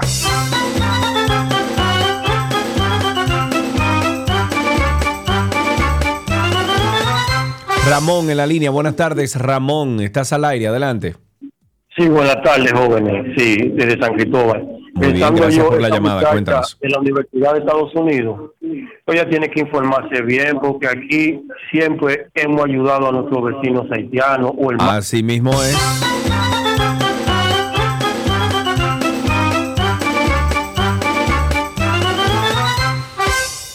Señores, tenemos que hablar del dengue y seguir hablando del dengue porque nosotros como ciudadanos también tenemos que trabajar para poner en control esta situación porque continúa sin control la, alta demanda de atención médica en pacientes con síntomas de dengue.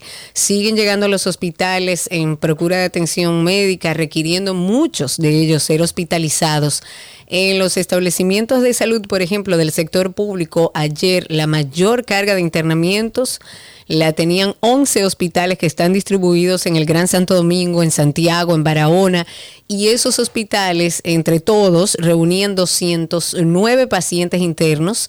Esto lo notifica el SNS. Esta cifra no incluye los ingresados en centros del sector privado, solamente del sector público. Pero en el caso de la directora de servicios hospitalarios del SNS, ella dice que en, los hospitales pediátricos, por ejemplo, Hugo Mendoza y Robert Reed Cabral, habían ingresado 74 pacientes y 46 respectivamente. En el de Boca Chica hay 12, espa- 12 pacientes, en el Félix María Goico 5, bueno, y así en todos los hospitales públicos hay una alta demanda por pacientes con síntomas de dengue. Así que cuide su casa, cuide su entorno, reúnase con su vecino, saquen todos los lugares donde pueda haber agua acumulada y si la necesita, tápela.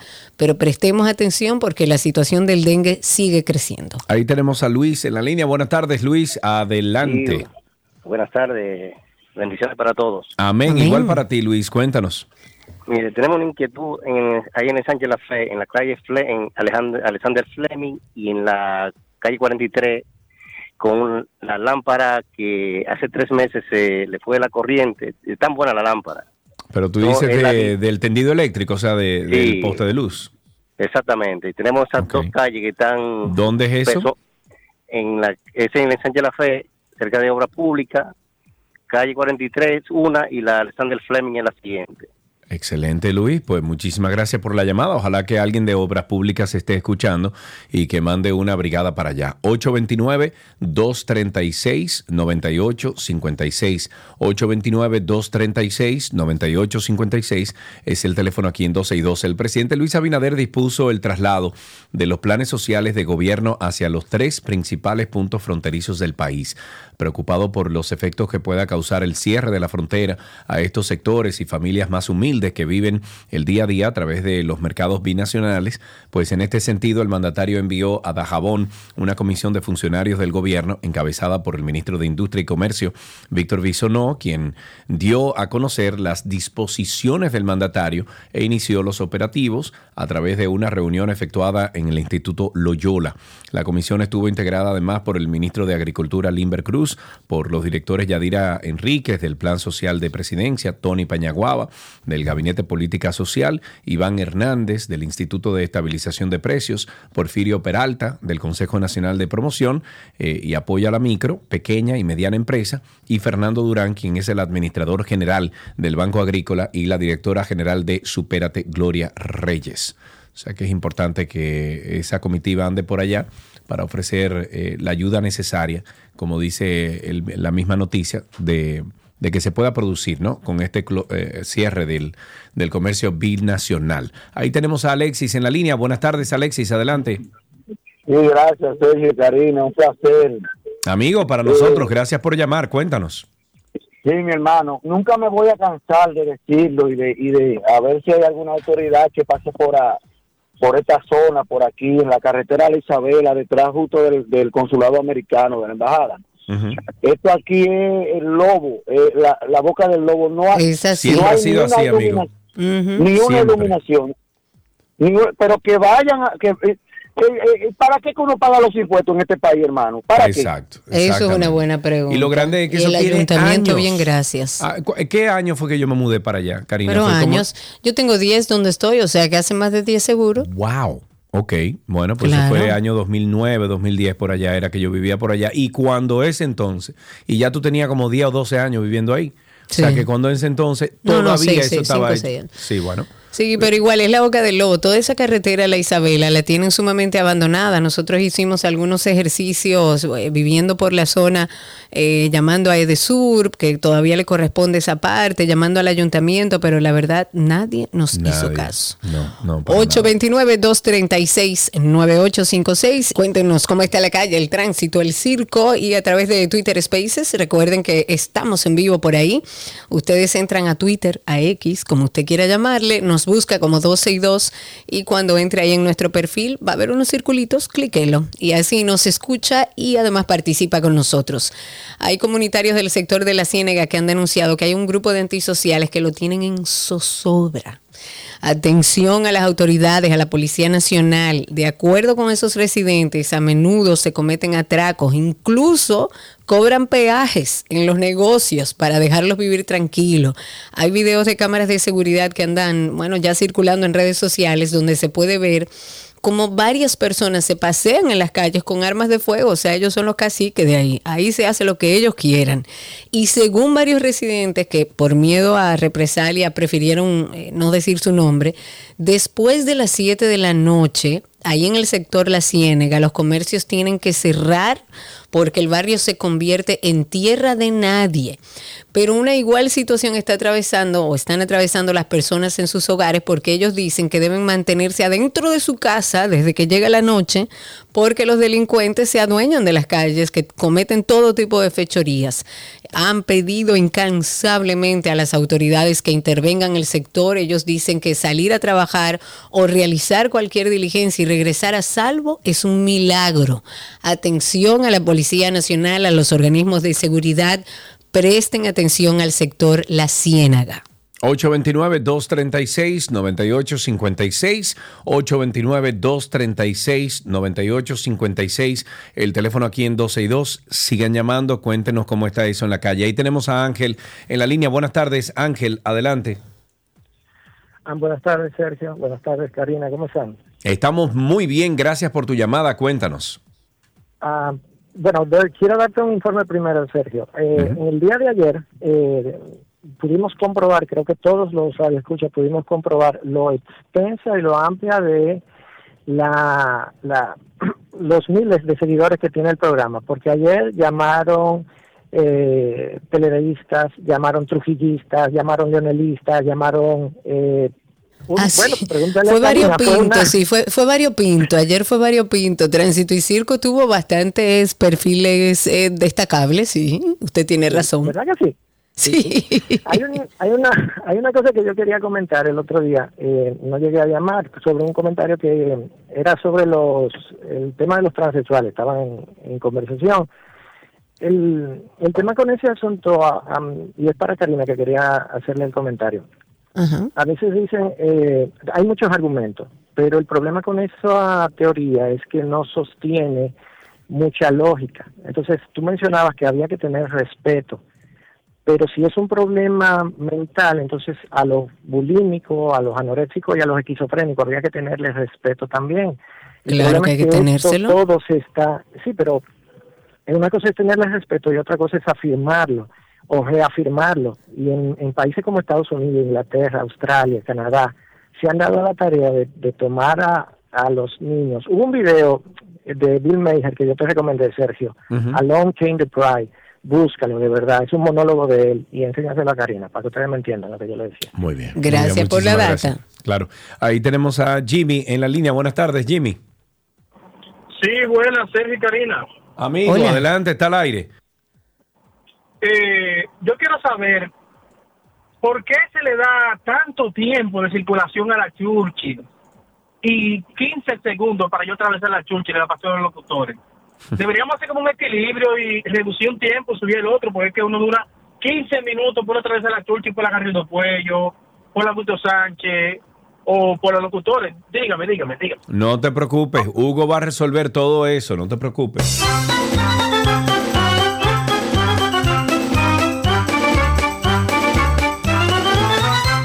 Tengo a María en la línea. Eh, no, María se cayó. María llama de María nuevo. se fue, como decía Sí. la canción. Sí, sí, sí. 829-236-9856.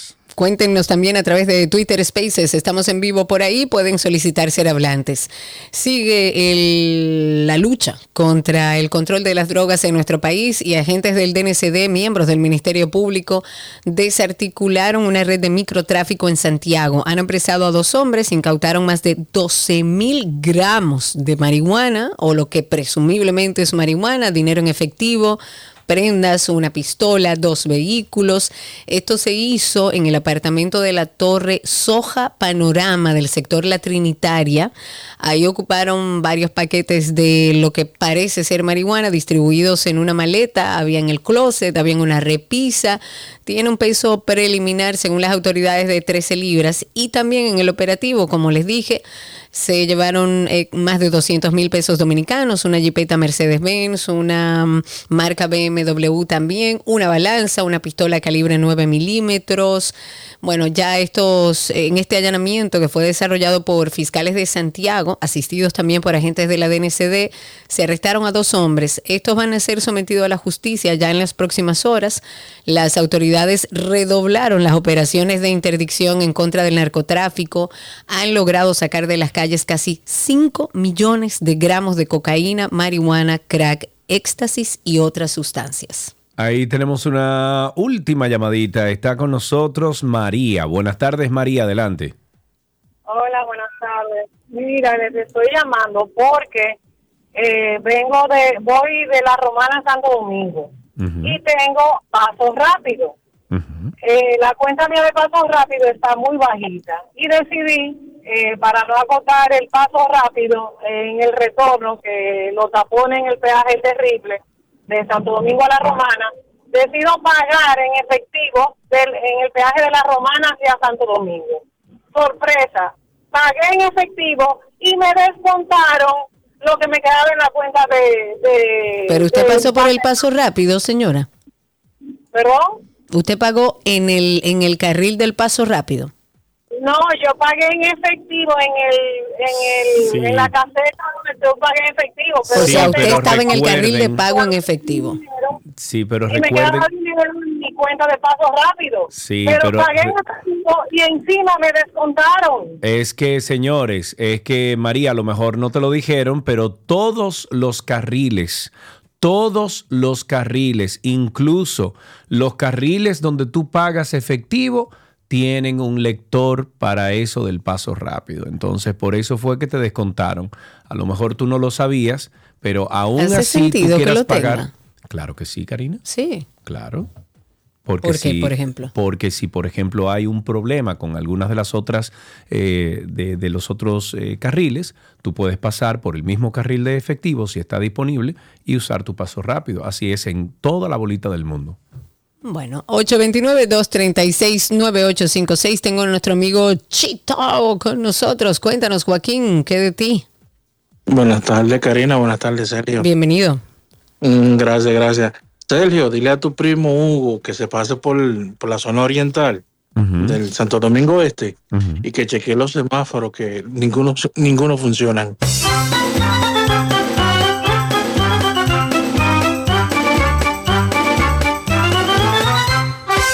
Hasta aquí, tránsito y circo en 12 y 2. Pero usted nunca le ha dado un cariñito a su gordito, su gordito, su gordito. Había una vez un circo que alegraba siempre el corazón. Sin temer jamás al frío o al calor, el circo daba siempre su función. Siempre viajar, siempre cambiar. Otro país, otra ciudad. Es magistral, sensacional. Somos felices al conseguir a un niño hacer reír.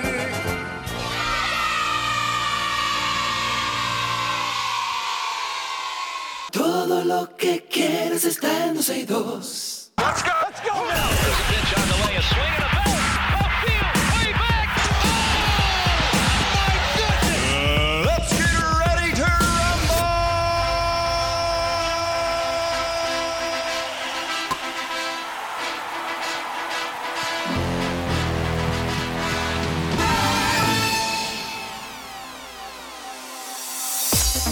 Vámonos con algunas deportivas. En béisbol, las Águilas Ibaeñas abrieron su early camp en el Estadio Cibao con aproximadamente 20 jugadores, liderado por veteranos como Juan Lagares.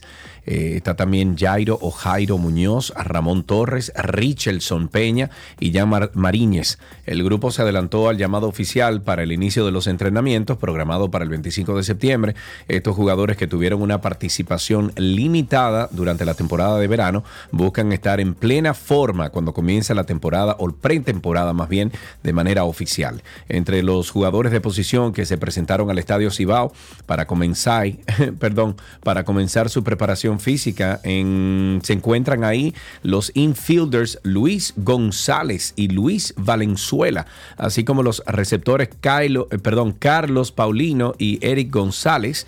Está en cuanto a los lanzadores, además ahí está Peña y Mariñez, se unieron al campamento de eh, Ramón Rosso, Leuris Gómez, Eduard López, Francis Martes, Felipe Tejada, Anderson Severino, Jordani Mezquita, William Jerez y Randy Rosario. Voilà. En voleibol, voilà, águila, yo voy a las estrellas. En voleibol, nuestras increíbles reinas del Caribe lograron este martes su segunda victoria consecutiva en el torneo preolímpico al vencer 3-0 al combinado de Ucrania. Fue un choque que corresponde al grupo A. Y en el día de hoy, a la una de la madrugada, las dominicanas, 10 en el ranking mundial, se enfrentarán a México, ubicada número 24 en el ranking mundial. El ataque de estas ganadoras fue conducido por la super Brayelin Martínez con 25 puntos, luego siguió John Caira con 15, Gaila con 13, Jean Neiris se fue con 10 tantos y nueva vez Brenda Castillo brindó un espectáculo defensivo. También Niverca Marto tuvo, eh, Marte tuvo un gran desempeño en su posición, así que felicidades a nuestras reinas. Vámonos con gimnasia. Los dominicanos Audris Nin Reyes, Leandro Peña y Javier Polanco competirán en la Copa del Mundo, del Mundo de Gimnasia Artística que se celebra este sábado y domingo en el Accord Arena de París, Francia, sede de los Juegos Olímpicos del 2024. Además de los atletas que hicieron el viaje con el apoyo del grupo Creando Sueños Olímpicos, Creso, la delegación está integrada por los entrenadores Ramón Amauri, también está José Gabriel Valerio y el delegado Edwin Rodríguez. Eh, Peña y Polanco exhibirán sus habilidades en la Copa del Mundo donde el veterano Nin Reyes fue el campeón de este evento en el 2017. La presentación dominicana que se encuentra, o la representación dominicana que se encuentra en París, eh, realizando los entrenamientos de reconocimiento para familiarizarse con los aparatos. La Copa del Mundo Gimnasia Artística que se efectúa en ocasión del 150 aniversario de la Federación Francesa de Gimnasia se lleva a cabo como ensayo de las competencias de esa disciplina para los Juegos Olímpicos del próximo año. Un total de 160 gimnastas verán acción en el Accor Arena de París, un recinto con capacidad para 20 mil personas. Y hasta aquí las informaciones de deportes en 12 y 2.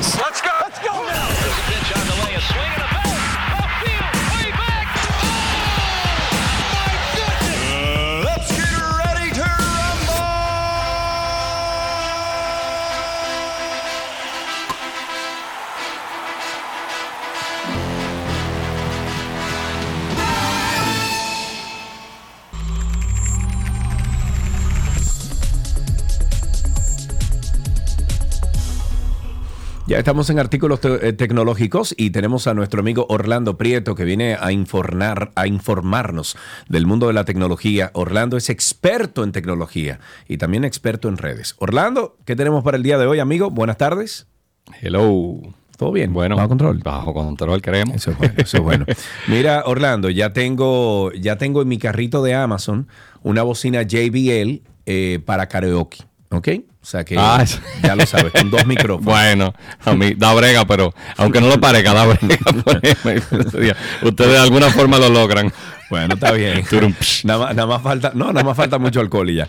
Ya no aguanto más bullying. Vamos. Cuéntanos entonces, da- eh, ¿por dónde empezamos hoy? Bueno, el jueves hay un evento eh, bastante importante de Microsoft eh, de lanzamiento de nuevas cosas, eh, pero aparte de la parte de software que ahora menciono, tiene el lanzamiento de las nuevas Surface. eh, ya salió, eh, de, de lo que había en rumores, ya salió, como dice un leak, algo que, que- que salió de noticias de lo que es la Studio 2. Y una de las cosas interesantes, la Surface es un equipo, a mí particularmente cuando quiero un equipo Windows es mi equipo de preferencia y por primera vez va a poder llegar hasta 64 GB de RAM en este, en este tamaño. Ok. Es un tamaño muy cercano a una tableta, eh, tienen diferentes cosas, entonces aparentemente ya va a poder llegar hasta esas capacidades y hasta tener i9, o sea que puedes armar una supercomputadora, lógicamente con sus precios acordes para eso. Sí, sí, sí. Y la, la Studio en particular no es mi preferencia, yo prefiero la Pro, que se le quita el teclado y se puede convertir tipo tableta, pero en el caso de la Studio están poniendo una, el monitor se dobla hacia varios lados, no es simplemente con una sola bisagra, sino que son de los que están modernos ahora, tipo las tabletas como el iPad que tienen doble bisagra, una abajo y una arriba y se puede poner en posiciones más cómodas para trabajo eh, prolongado. Pero creo que la parte más interesante del evento es todo lo que están agregando porque el enfoque que tienen tanto en Office como en Windows indica que viene a todo el avance que han hecho este año con todo lo que tiene que ver con inteligencia artificial. Ellos tienen un producto, ¿sabes? ellos hicieron una inversión muy importante en Op- OpenAI, la, la compañía madre de, de ChatGPT. Y lo interesante que están haciendo ahora mismo, ellos tienen un producto que se ha hecho muy famoso en el ámbito de programación que se llama Copilot como copiloto, donde tú puedes hacer muchísimas cosas de decir, mira, escríbeme algo, un código que haga esto, o valídame este código, valídame esta conexión a base de datos. Están llevando eso al ámbito del día a día. Y el ejemplo que sale en las presentaciones previas que ha salido de los betas, te hace hasta tema de que tú tomas un screenshot y tú le puedes escribir de forma literal. Tú le escribes eh, a un screenshot que tomas de una foto y le dices pon el background borroso, por ejemplo. Y él automáticamente lo hace. Que son cosas que son súper sencillas de hacer en Photoshop, pero posiblemente si no lo sabes usar, tienes que irte a un, a un video en YouTube, aprender y cosas así. Con esto ya tú simplemente le puedes decir lo que hace. Ponen también el ejemplo del contorno, de que tú le puedes decir quita el background y te corta todo el contorno. Que Bueno, también eso, es un feature. eso lo, eso lo está haciendo incluso, eh, ¿cómo se llama esto? Eh, eh, el mismo. Photoshop. El no, el mismo Photoshop lo está haciendo. Sí, pero, pero tienes que saber, primero tienes que comprar la herramienta, lo primero, que es una herramienta profesional que tiene un costo. Y segundo, tienes que tener, tiene una curva, tú entiendes, que, que una persona profesional, lógicamente hay cosas que te dicen, eso es muy básico, pero una persona que nunca en su vida ha visto un Photoshop y con esto puede escribir, ya tú puedes empezar a pensar y te agregas cosas. Entonces, definitivamente están tratando de agregar. Ya en Office vienen hace tiempo agregando este tipo de funcionalidades, pero aparentemente todo indica que el Copilot, que anteriormente era un lado más para programadores, desarrolladores y demás, lo van a empezar a agregar para el día a día. Eh, ellos han puesto ejemplos que, que ya se han mencionado antes, hasta del caso de PowerPoint, que tú puedes poner una presentación y tú la ves eh, de- con algo que tiene mucha intensidad con un color y tú dices, mira, en vez de rojo cambiamos el azul y te cambia una buena parte. Todavía lógicamente no es perfecto, pero poco a poco uno tiene que aprender menos a utilizar la herramienta y más a decirle el resultado que uno quiere y a que te lo dé a base de nada, de, de- de Ok. cómo lo ponen. Ok, si tienen preguntas para Orlando, 829-236-98, no sé qué le pasa a mi voz hoy, 829-236-9856, 829-236-9856, preguntas para Orlando la pueden hacer a través del teléfono. ¿Qué otra cosa, Orlando? Siguiendo con la misma línea de Microsoft, pues han tenido muchísimas noticias esta semana, eh, por, eh, a Paint, que, que la aplicación histórica de, de dibujar en la computadora, que todo el que ha usado una computadora en los últimos 20 años quizá en algún momento la ha visto, le momento. están agregando, eh, por primera vez han empezado a agregarle features avanzados, funcionalidades de importancia, y, y lo primero que le acaban de agregar ahora mismo, que una parte más eh, primordiales para diseño es todo el tema de layers, eh, como de capas. O sea que pareciera que le van a empezar a desarrollar un poco ahora mismo. Quizás a coger una parte de ese mercado que, que considera que los otros productos son eh, complejos. Y eh, terminando con, con el mismo Microsoft, ha salido, eh, ha sonado mucho en las últimas 24 horas porque hace dos días salió el, eh, la filtración de información más grande en su historia dentro del mundo de Xbox y han salido documentos internos donde se, se declara hasta el cronograma de que el año que viene pretenden sacar una, un Xbox mucho más pequeño, de la misma Oh. modalidad de ahora, pero mucho más pequeño, y que en el 2018 pretenden sacar el primer Xbox híbrido, donde ya el, el equipo no procesa. Hasta el momento han existido varias plataformas que, que no procesa el mismo equipo, como fue el caso de Google Stadia, que, que lamentablemente eh, falleció como proyecto. Sí. Pero la tendencia indica que muy posiblemente se lleve a un ambiente híbrido, donde tú procesas un poquito en, en la consola, pero gran parte pasa en la nube, lo cual hace que las consolas sean mucho más económicas para comprarlas, pero que tengas que depender de una mensualidad, lo cual a las compañías lógicamente le conviene mucho porque le da un flujo Claro, eh, claro. de ventas mucho más importante a través del tiempo. un sistema de suscripción. Exactamente, que es lo que está de moda ahora, o sea que todo indica que, aunque falta mucho, pero todas sus proyecciones que a partir del 2028 vendría esa próxima consola y el año que viene una muchísimo más pequeña, ya obviamente sin CD, aunque ya hay opciones sin CD, eh, entiendas, y sin disco, o disco óptico realmente, pues no es un CD y nunca lo ha sido. Claro, claro. Pero, pero bueno, sin disco óptico y que sea una, pare- parece casi un router, la versión que enseñan en modelo. Entonces, nada, han salido eso y bueno, cosas como que ellos en algún momento, uno de sus ejecutivos dijo que, que su sueño sería comprar Nintendo.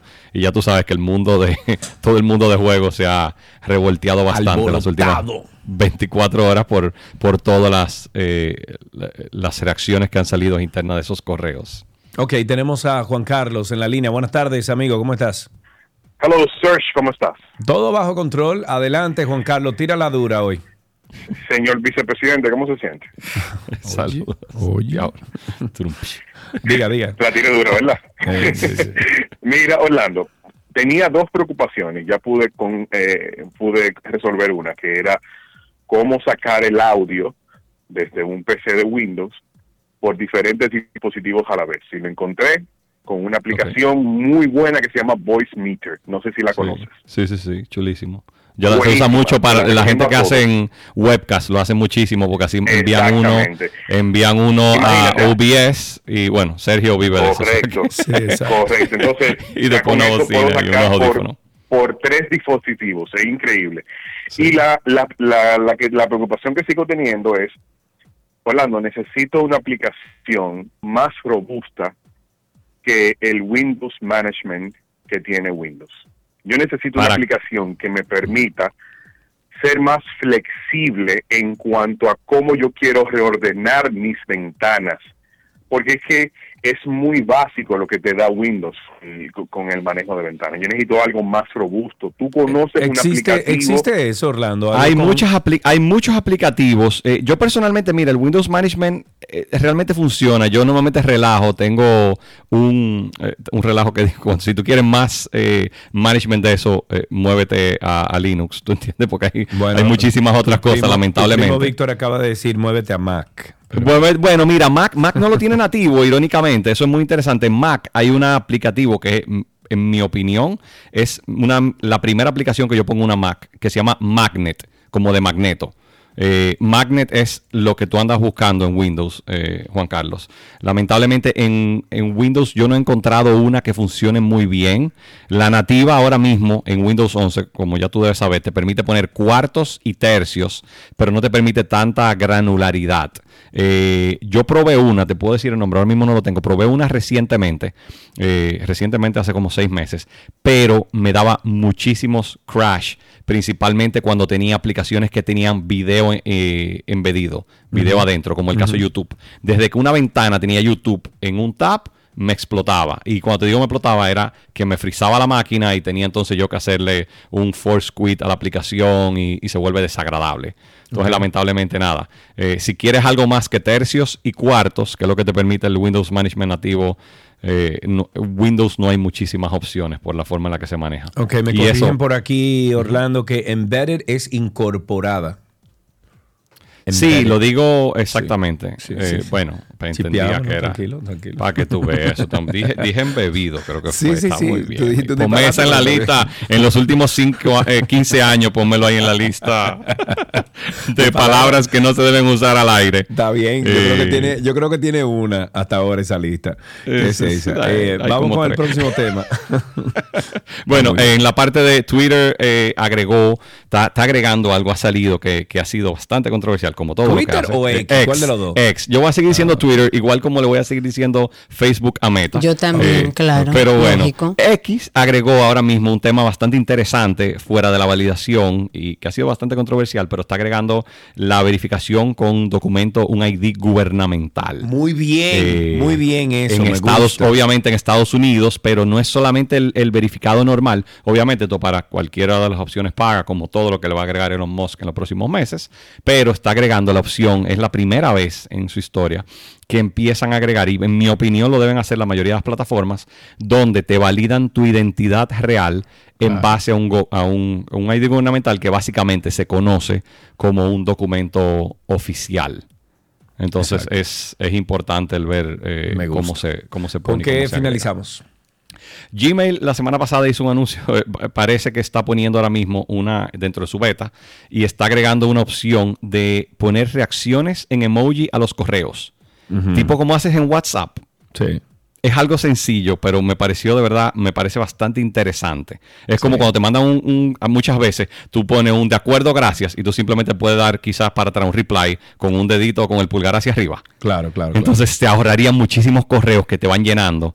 El, el- el- yo relajo mucho en oficina, que a veces te mandan un correo con algo interesante y tú devuelves un muchas gracias y después te devuelven siempre a la orden. ¿Tú entiendes? Y ahorita hay, hay tres correos que pudo haber sido uno. Entonces nada, esto están poniendo algo un poquito más, conver- haciéndolo eh, más conversacional como pasa con el caso de WhatsApp. Y que tú Puedo decir que literalmente odio el, eh, el- bueno, Sí, odio el hecho de que se pueda contestar en los comentarios de Instagram con un GIF.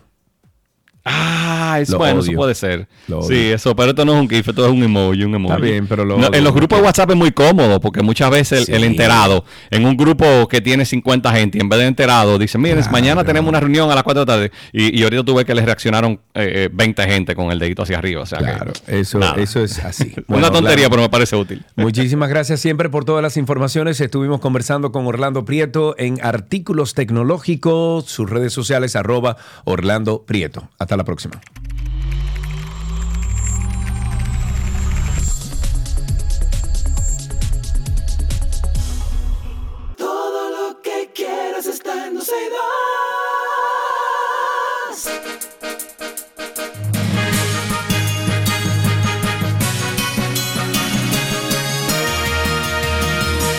Antes de estos titulares, Karina, déjame decirte que el algoritmo de Instagram mío es todo perros. O sea, todo lo que me sale a mí de sugeridos es perro. Y ahora estoy viendo un labrador jugando con un limón que lo probó, no le gustó y está teniendo un pleito con el labrador. Eh, perdón, con el limón. Ya tú sabes. Ok.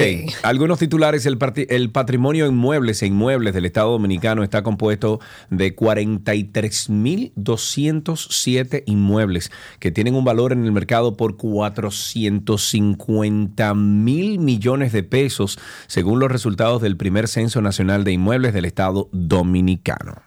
En otra información tenemos que mm, la Asociación Pro Educación del Sordo y la Escuela Nacional del Sordo han informado que el 14 de octubre inician el curso de lengua de señas nivel 1. Esto está dirigido a empresas, a instituciones, a público oyente en general que estén interesados en aprender a comunicarse en lengua de señas para, bueno, erradicar las barreras y fomentar la inclusión. Al menos dos allanamientos en menos de 24 horas han sido practicados a la casa de ex tesorero, el ex a ver, el ex tesorero del Cabildo de Consuelo, Rafael Polanco Carrasco, contra quien pesa una orden de captura emitida por el juez de ejecución de la Peña o de la Pena en San Pedro de Macorís por emitir cheques sin fondo. Miembros del C2 de la base inter- interagencial de Elías Piña han arrestado a siete haitianos en calidad de indocumentados cuando se disponían a ingresar a suelo nacional a bordo de una jipeta que era conducida por un dominicano de nombre Franklin Miguel de la Rosa. En la Casa Blanca se publicó el listado de los principales países de tránsito y producción de drogas ilícitas para el año fiscal 2024, entre los que se encuentra República Dominicana. Finalmente, el Poder Ejecutivo emitió, emitió varios decretos que disponen la entrega en extradición de los dominicanos Juan Clemente de la Cruz Iciano y Asunción Regalado Bautista a la República de, Argentina y a los Estados Unidos de América a Pedro Hernández Hubiera, alias Kiko o Miki. Ok, con esto finalizamos entonces estas, estos titulares aquí en 12 y 2.